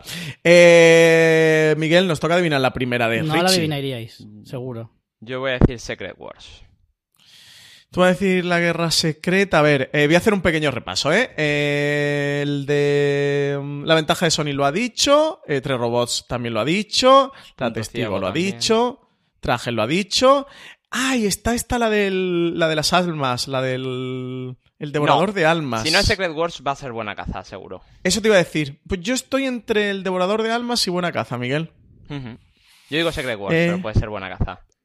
Eh, yo me la voy a jugar al devorador de almas. Yo creo que este también es gamberrete, que a Richie le gustan las cosas gamberrillas. Pues el devorador de almas está probablemente en mi última posición. Uh, es que es muy malo, el devorador de almas es terrible. Oye, un momento. Eh, A mí me parece que el problema de Devorador de Almas es que yo eh, empaticé justo con los vampiros que odian los gatos. Ese eras tú. O sea, te, te vas a convertir en Nosferatu y te vas a ir a una cueva, ¿no, Miguel? Sí, sí. Será tú, tú, tú Senectuz. Y tendréis que venir gato en mano. Bueno, pues entonces, si no has sido devorador de almas, eh, yo, yo quería decir buena caza, Ya, realmente. claro. pues sí, efectivamente es buena caza y además me alegro de que si no la tenéis vosotros en vuestro top 1, no la hayáis metido en el top y así puedo hablar de ella así de primeras. Me, sorprende a mí mismo que sea este el que más me ha gustado porque habiendo tan buena animación eh, en todos los episodios, algunos que me ha gustado la animación mucho más que este, este es, eh, la animación también me gusta porque tiene ese estilo de anime japonés eh, que a mí me gusta muchísimo y que de hecho en los últimos tiempos estoy por descubrir eh, más animes y ver más series de este, de este estilo. Em, Además de eso, la historia me parece probablemente la más fascinante de, de todas las historias de, de la serie. Eh, nos cuenta esta historia de que empieza siendo fantasía, que se acaba transformando en una especie de historia de ciencia ficción más moderna, pero al mismo tiempo antigua, lo que se convierte... Histórica también. Sí, lo que adquiere un poco el estilo del steampunk, que se está poniendo muy de moda eh, últimamente, incluso en las historias de Hollywood y demás, y que a mí me fascina, me parece, me, me atrae muchísimo, que el steampunk se, se define, porque de hecho lo busqué, como algo que bus- coge la tecnología actual y la implanta en una época distinta, sobre todo antigua como de eh, una especie de mezclar eh, dos cosas que, que nunca se darán en la vida real. Entonces, esta... Pero muy bien llevada también. Sí, Quiero sí. decir, no, no coge magia ni nada. Es, son autómatas llevados por vapor. O sea, Exacto. que sería algo posible y real. La cuestión es que a mí me, me- me alucinó la transición que hace a lo largo de esta historia, cómo va pasando de la magia a la tecnología siendo la misma cosa. Mm. Sí, esa parte es Eso es lo- Richie, yo en esa parte también me Eso es lo que más me Esa gusta. Eso es lo que me fascinó completamente. Empieza siendo una historia de leyendas orientales, típicas, de, de, De tradición. Exacto, súper tradicionales, súper arraigado en la cultura típica del, de- del Japón feudal, de, de esa época de la colonización británica, y luego se va transformando poco a poco en otra cosa, en una historia que roza el cyberpunk, pero dentro de una época diferente, lo que lo convierte más eso, lo que decía de steampunk, que son dos cosas distintas, y todo ese mezclote de, de- de- de ideas y de, y de creatividades diferentes me alucinó. Este, volviendo otra vez a uno de los leitmotivs de este podcast, es otro de los eh, castigados por el, el artículo de Valen que habla del sexismo. Es cierto, otra vez, es difícil rebatírselo a nuestra compañera Valen. Es cierto que existe ese sexismo, esa forma de ver a esta pobre chica eh, cómo va transformándose de una criatura celestial prácticamente, se va transformando en una cosa que, que mezcla lo sórdido con lo atractivo, con lo atrayente. Es, es una mezcla de sensaciones de Lo muy sórdido. Muy, muy sórdido, muy, muy sórdido, de hecho. Porque no deja de ser al final una prostituta robotizada, creada a, a- a imagen, de, o sea, salida de la mente de un hombre perverso absolutamente. eh, y, y esa cara de tristeza constante de la, de la, del personaje como asumiendo su destino sin necesidad de, o sea, sin, sin eh, opción a, a- a poder evitarlo, es que todo es, es magnífico. De hecho, os fijáis, hay un detalle que a mí me parecía absolutamente terrible, y es que cuando la ves desnuda, ya convertida en robot, tiene vagina. Sí. Mm, Sí, sí, sí. Obviamente, ¿no? Porque es una prostituta, pero la imagen, tú lo sabes, porque lo están explicando. Pero una, una cosa es que te lo cuenten y otra cosa es que lo veas. Y cuando lo ves, creo que la, la- la imagen es tan devastadora y es solo es apenas unos segundos, ¿eh? De hecho, es, es- si no te fijas mucho, igual hasta te lo has perdido. Hay gente que se lo haya podido perder. Pero es tan devastadora esa imagen, es tan devastadora ese relato, eh, todo en conjunto, que a mí me sobrecogió y a mí, como me estáis escuchando, es que me, me flipó este capítulo. Miguel, ¿quieres comentar algo Sí, de Buena me- Caza? Me gustó mucho. De hecho, eh, hablar con, con Valen y con María Santoja también lo ha desplazado de mi top 5, que es donde estaba, hasta justo la posición 11. No entró, no entró justo por uno, eh, por esa imagen que me daban, pero sigo manteniendo que la animación es muy guay, eh, la parte de manga. La historia es muy buena, esa historia de cómo, como criatura mitológica ya se dedicaba a, a embelesar a los hombres. Me parece muy potente la idea de, eh, desde el punto de vista de los hombres, ellas las embrujaban, desde el punto de vista de ellas, no podían no acudir al llanto del hombre y era el hombre el que las estaba martirizando. Eh, me parece que tiene ideas muy buenas eh, y también el no darme cuenta de esa sobreexposición mientras veía los capítulos que luego me han hecho ver tanto María como, como Valen, eh, también me avergonzó un poco y por eso la, la he hecho caer en el top 10. A mí este es de los que me parece terribles. De hecho, es el, el que en este sentido, pero me parece. O sea, toda la parte que ha comentado Richie, estoy totalmente de acuerdo con él. El paso de, de la tradición a la fantasía me parece muy bonito. El estilo visual eh, manga me parece que, que es muy chulo. Incluso de cómo habla de, del, de ese. mm, de esa es China, ¿no? Eh, colonial. Sí, eh, sí. que, que Cuando está invadida por. Inglaterra. Sí, que, que es, es una de las últimas escenas en el que eh, como, como veas a los hombres intentando abusar eh, de los hombres ingleses de las mujeres chinas y tal. Me gustó mucho y de los cortos que veo más en sí contradictorios, porque tiene por un lado esa parte en el que te muestra de cómo los eh, ingleses imperialistas intentan abusar de, de las mujeres chinas de una encima de un país que tienen invadido e intentan abusar de las mujeres. Eh, tiene la parte del final de cuando ella, el, el chico la, le hace el traje para que pueda volver a convertirse en, en una zorra, de que vuelva a su estado natural a pesar de, de haber sido su cuerpo completamente eh, mecanizado o convertido en un autómata y se venga de los hombres que están intentando eh, violar a, a otras chicas chinas y los mata. O sea, tiene por un lado esto que podríamos llamar eh, feminista, pero por otro lado, eh, la, la planificación de la dirección de, cómo está llevada a cabo y, al- y alrededor de los storyboards de cuando ella le está mostrando a él en lo que le han convertido que se abre de piernas y te muestran directamente el parrus ahí en primer plano eh, cuando la ves cuando el, el- el hombre este que la ha capturado y la está convirtiendo en un robot porque ella lo que le porque a él lo que le pone son los robots eh, mm, todo el rato es eh, hipersexualizado desde un punto de vista es que es innecesario, o sea, que no es necesario para el relato. Yo no te digo que lo pongas fuera de Mm, cámara, que lo puedas hacer fuera creo- de cámara. Creo pero- que esto nos, nos daría para alargar otra hora el Sí, podcast. Yo ya he hablado con esto, de esto con Sí, el Francis, debate es- pero sí que creo que es lógico que ese ser mitológico, eh, toda su especie se ha basado en usar esos recursos que tiene y sí que veo que es lógico que lo use en cada momento de las escenas. Eh, Valen decía que eh, ella se tenía que encontrar en ese momento en un, en un lugar seguro, pero sí que creo que va con la personalidad de ella eh, usar sus herramientas y, e inconscientemente, ¿eh? Es que es muy No sé, yo creo que eso Para Yo- mí ha momentos innecesarios. Yo- Yo, creo que hay momentos innecesarios. Cuando le están montando el brazo, a ella se le ve así como Sí, con sí, las claro, tetas sí, estas sí, sí. metálicas.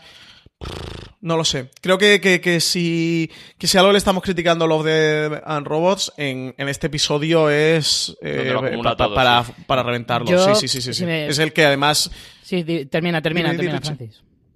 No, que digo que sí, eso, que si, que si hay un episodio en el que podemos encontrar eh, todos estos defectos que le estamos achacando eh, a Love, Death and Robots, es precisamente eh, buena caza. Pero eso me, resulta muy contradictorio, ¿verdad? Que también me explota la cabeza, porque por un lado veo como cosas muy, eso, incluso feministas y de empoderamiento de femenino, y por otro lado es justamente lo contrario, eso, y, sobre todo la de la dirección está hecho con un punto de vista muy masculino y está sexualizado en punto de vulnerabilidad de, de la mujer, entonces es casi como dos eh, trenes en contradirección, ¿sabes? Que, chocan entre sí y explotan. Yo, mm, yo sinceramente pienso que así como en el de la testigo sí que me costaba más justificar el que la mujer estuviera desnuda y creo que era más un efecto visual que argumental, En este no estoy tan de acuerdo en ese sentido. O sea, yo creo que sí eh, tiene un motivo el hecho de que la aparezca desnuda, porque en realidad te está mostrando esa debilidad de la mujer, esa fragilidad de la mujer respecto a la situación en la que se encuentra. Digo debilidad en el sentido de que no tiene opción a la defensa, exacto. Esa exposición creo que es premeditada, creo que no está simplemente por estar desnuda y ya está. Y luego aparte, em, tengo otra reflexión y es que yo creo que Love, Death and Robots en general lo que pretende es romper un poquito con la censura. Creo que em, en muchas ocasiones eh, esta serie está catalogada para mayores de 18 años, toda la serie, y hay muchos episodios que los pueden ver niños, como estábamos explicando antes. Mm. Sin embargo, han decidido poner esa... esa em, eh, eh, joder, no me sale ahora la palabra. ¿Calificación? Eso. no era una palabra tan difícil, pero no me salía. Em, ellos han aceptado esa calificación sabiendo que, les puede reducir el número de espectadores ¿Por qué? Porque yo creo que la intención de la serie es no tener tabúes en ese sentido. Al igual que tiene una violencia extrema que también podría ser calificada de mayor de 18 años, y, eso teniendo en cuenta que en Estados Unidos eso se lo pasa más por el forro, que en cuanto a cosas de sexo sí que son mucho más puritanos. Eh, entonces, romper con esos eh, valores salen muchos genitales masculinos también en la serie, cosa que generalmente no se enseña nunca. Entonces, en este sentido, yo defiendo mucho más este episodio respecto a esa visión sexista y demás que a lo mejor otros episodios, ¿eh? porque yo creo que tiene mucha más justificación. De hecho, la forma de representar al hombre es absolutamente terrible desde el punto de vista de la mujer y desde el punto de vista del hombre. A mí me avergüenza esos Ese, ese, tipo de hombres. Y los pone a todos muy mal. De hecho, el único decente es este chico que ayuda a la, a la joven y demás y que en alguna ocasión se enfrenta a esos, a esos señores eh, ingleses poderosos que, que van pensando que, pensando que pueden hacer lo que les dé la gana y que tienen absoluta libertad y nos muestran esos hombres poderosos tan odiosos que hemos visto miles de veces en historias y que todo el mundo interpreta que verdaderamente son los villanos. Entonces, yo creo que incluso desde el punto de vista masculino, eh, yo creo que la historia es más feminista que machista en este sentido. Sí, un punto también eso que, refleja como la, la, crueldad o la violencia contra la mujer, el momento en el que la escena que el padre le corta la cabeza a la madre y la tira.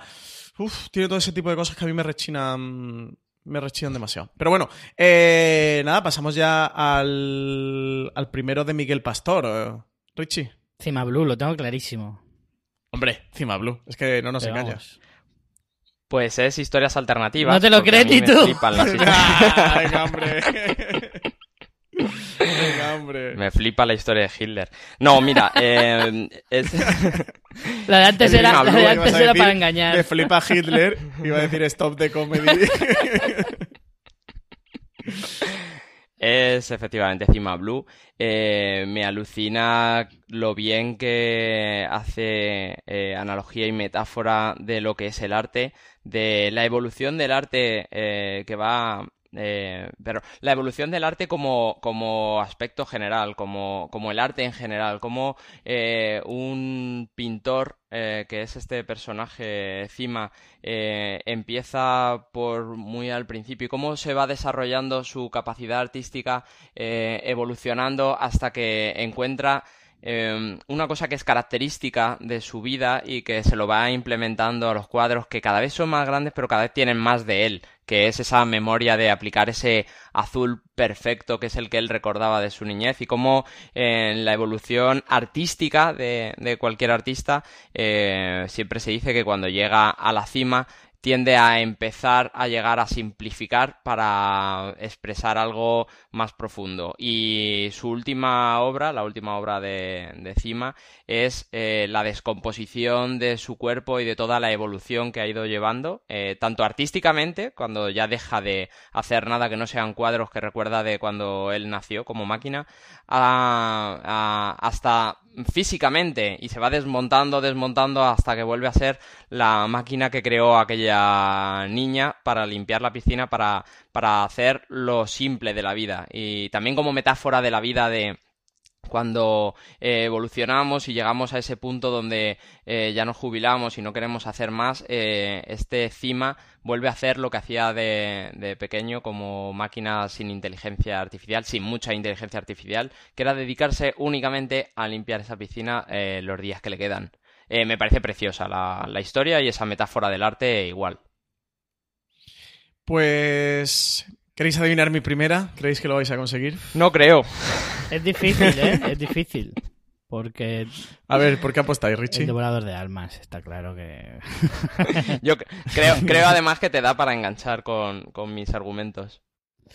Pues yo creo que sí, que debe de ser Cima Blue, porque es que es muy difícil que hayas dejado fuera de la lista eh, este, que es de los más brillantes. Efectivamente, mi primera posición ha sido para Cima Blue, no ha sido para trajes, lo siento mucho.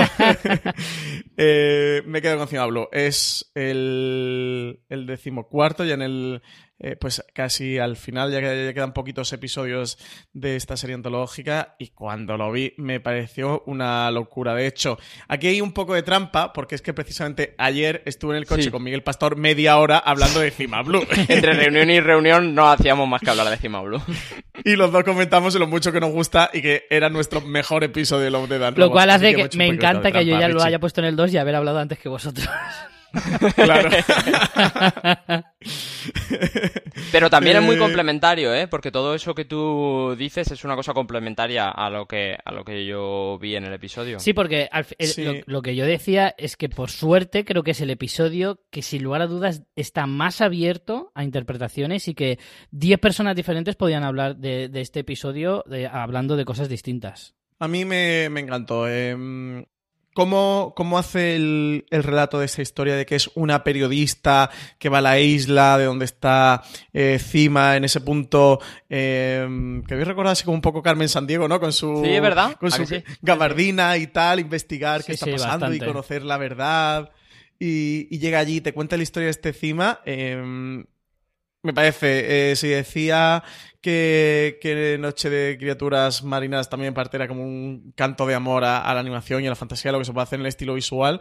Cima Blue me lo parece al mundo del arte y a los artistas en general. Este corto, igual que si Noche Criaturas Marinas, tiene que verlo cualquier nene. Cima Blue, o sea, esto, mm, si nos estáis escuchando, profesores de arte de institutos o de universidades, o sea, esto se lo, se lo, tenéis que poner a vuestros alumnos de arte. Creo que te extracta en los pocos minutos que dura este corto de Cima Blue lo, lo que es el concepto del arte, el concepto del arte actual, de cómo él cuando toca la cima empieza, lo comentaba antes Miguel, ¿no? Em, la, vuelta a sus orígenes, que es algo que también hace la edad de hielo. De, cuando todo revienta, cómo empieza de nuevo, de, este ciclo em, de la vida y de cómo él ya toca cima y vuelve a sus orígenes, cómo empieza pintando este cuadrito azul, que para todo el mundo es un enigma, de cómo lo va ampliando hasta que todo el cuadro es este azul y su última performance, su última actuación y, que precisamente lo haga a través de una performance y una actuación me gusta mucho porque sí que está eh, muy denostado, muy denigrado, sobre todo en, eh, en, general, ¿no? Por, cualquier persona, sobre todo, bueno, evidentemente gente que, conoce menos el arte, entiende menos del arte, todo el mundo de la performance, y es verdad que hay mucho más marracho haciendo mucho más marrachada y aprovechándose, y hay mucho cara dura, pero hay muchos artistas de verdad haciendo performances muy potentes y muy interesantes eh, con un gran trasfondo, y en este Cima Blue lo hacemos de cómo él de repente vemos que se tira una piscina y empieza a nadar de un lado a otro y se empieza a descomponer y es la vuelta a esa esencia, a esos orígenes y que encima ese giro final de que sea el, robot, de que sea un robot de cómo ha ido desarrollándose, ha ido cobrando inteligencia, lo han ido vitaminando y cuando ya ha llegado al máximo eh, en, un concepto de humanidad total, eh, lo que quiere es el volver al origen y estar simplemente eh, pintando, eh, pintando, disculpa, limpiando eh, su piscina. También me parece una analogía al, a la madurez y al crecimiento del ser humano, ya no solo el artista, de cuando eres anciano.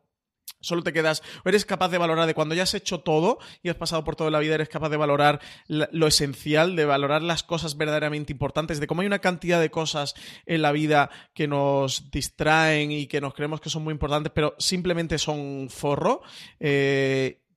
Cómo puedes llegar a encontrar la pureza y la realidad en, la mayor sencillez que es limpiar la piscina, de una función eh, motora eh, de inteligencia esencial, ¿no? Eh, brutal, o sea, Cima Bru es brutal, es brutal. Este corto lo voy a ver mil millones de veces a lo largo de, de mi vida.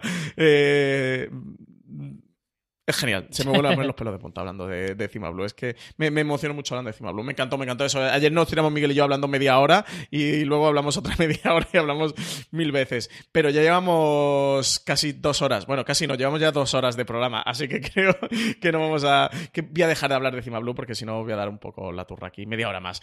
Eh, Richie Fintano, ¿algún. ya para despedirnos, ¿algún corto que te hayas dejado fuera que te haya dado penita? Pues si te digo la verdad, entre todos hay muy poca diferencia de lo que me ha gustado más a uno. O sea, eh, son décimas lo que me ha gustado más uno que otro y por, esta razón me he dejado fuera algunos que podían haber entrado perfectamente. A mí la Guerra Secreta me gustó bastante, eh, creo que la acción es brutal. Eh, así que me haya dolido dejarlo fuera, sobre todo pues ese, Afortunados 13, me gustó aunque me, me parece que le falta a lo mejor un poquito un escaloncito más para haber entrado en el top.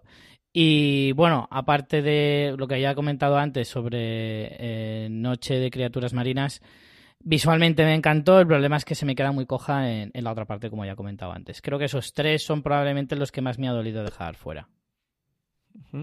Miguel Pastor, cositas que te haya dado pena dejarte fuera. No, como decía la buena caza, ya he explicado lo que me pasó con ella. Eh, la testigo y tres robots eh, estaban también para entrar, pero no ha podido ser. Eh, y yo creo que he explicado bastante bien todo lo que, lo que pensaba sobre todos los episodios y además me ha, me ha resultado muy enriquecedor hablarlo con vosotros.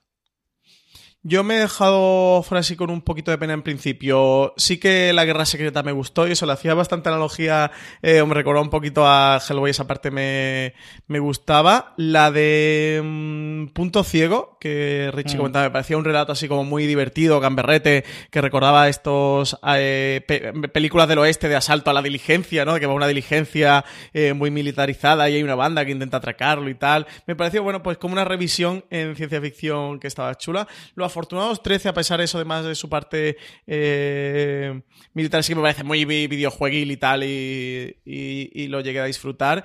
Y el que me ha dado pena ahora hablando con vosotros es Trajes, que en un principio no valoré meterlo. Y, y- bueno, ya sabéis que me habéis dado el día, pero bueno, Ya. está. Allá vosotros con vuestra conciencia. Haber dedicado 10 minutos de los 50 que estuviste hablando de Cima Blue ayer en el coche a hablar de trajes. Exacto. Hablar de trajes, exactamente. pues nada, chicos, que muchísimas gracias por participar Una- en este top. Una Fuera cosa que quería Miguel. decir, que es eh, si a la gente le ha gustado, yo tengo que pedir perdón y agradecer a María Santoja y creo que todos deberíamos de hacerlo porque le vamos a dar dos horas de bruto para editar. Para editar.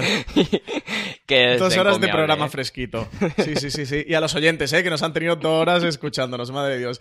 Nada, Bueno, eh, chicos, yo diría a los oyentes que den gracias que podían haber sido cuatro, ¿eh? tranquilamente. Sí, también es sí, verdad. eso también es verdad. Sí, de Cima Plus solo podríamos haber estado una hora hablando, seguramente. Tranquilamente. Que eso, que muchas gracias a los dos por participar. Creo que nos ha quedado una conversación muy enriquecedora y que seguro que los oyentes, bueno, pues era una buena forma también de desgranar estos diferentes episodios, así episodio por episodio, y extraerle un poquito más de jugo. Y yo creo que, que- que lo hemos conseguido. Al menos a mí con trajes me habéis, me habéis dejado tocado y ahora de hecho voy a cortar el programa y me voy a verlo de nuevo a ver qué, a ver qué tal. que ya sabéis que podéis escuchar muchos más podcasts de Fuera de Series en la cadena de podcast de Fuera de Series, que la podéis encontrar en fueradeseries.com, en Apple Podcasts, en Spotify, en Evox, donde además os podéis hacer mecenas de Fuera de Series desde 1,49 euros al mes os hacéis mecena de Fuera de Series y tenéis contenido, acceso, perdón, a mucho más contenido de Fuera de Series. Si os gusta Love, Death and Robots, pasaros por fueradeseries.com, que tenéis un artículo de Antonio Rivera en el que rankeamos eh, todos los episodios de Love, Death and Robots de peor a mejor y también tenéis el artículo eh, de Valentina Morillo, Sexismo, Death and Robots, que hemos hecho mención varias veces en este programa. También la crítica de Antonio Rivera, que se me pasaba eh, de Love, Death and Robots, eso, pasáis por fueradeseries.com y ahí podéis encontrarlo todo. Además, en las eh, notas encontraréis enlaces a estos artículos. Lo pondremos para que podáis encontrarlo fácilmente. Y nada, recordad dejarnos estrellitas con comentarios positivos en iTunes si nos queréis, si os gustan los podcasts que hacemos en fuera de series. Si no os gustan, pues no nos dejéis estrellitas malas. y, y, en iVoox, dejadnos también me gusta y dejadnos comentarios sobre este programa, sobre qué os parece nuestra clasificación y decidnos también vuestras clasificaciones, cuáles son vuestros 10 mejores episodios de Love, Death and Robots. Ya también sabéis que nos podéis seguir eh, a través de redes sociales. Somos fuera de series por todas partes, arroba fuera de series en Twitter y en Instagram. Y nada, que sigáis aquí escuchándonos en fuera de series.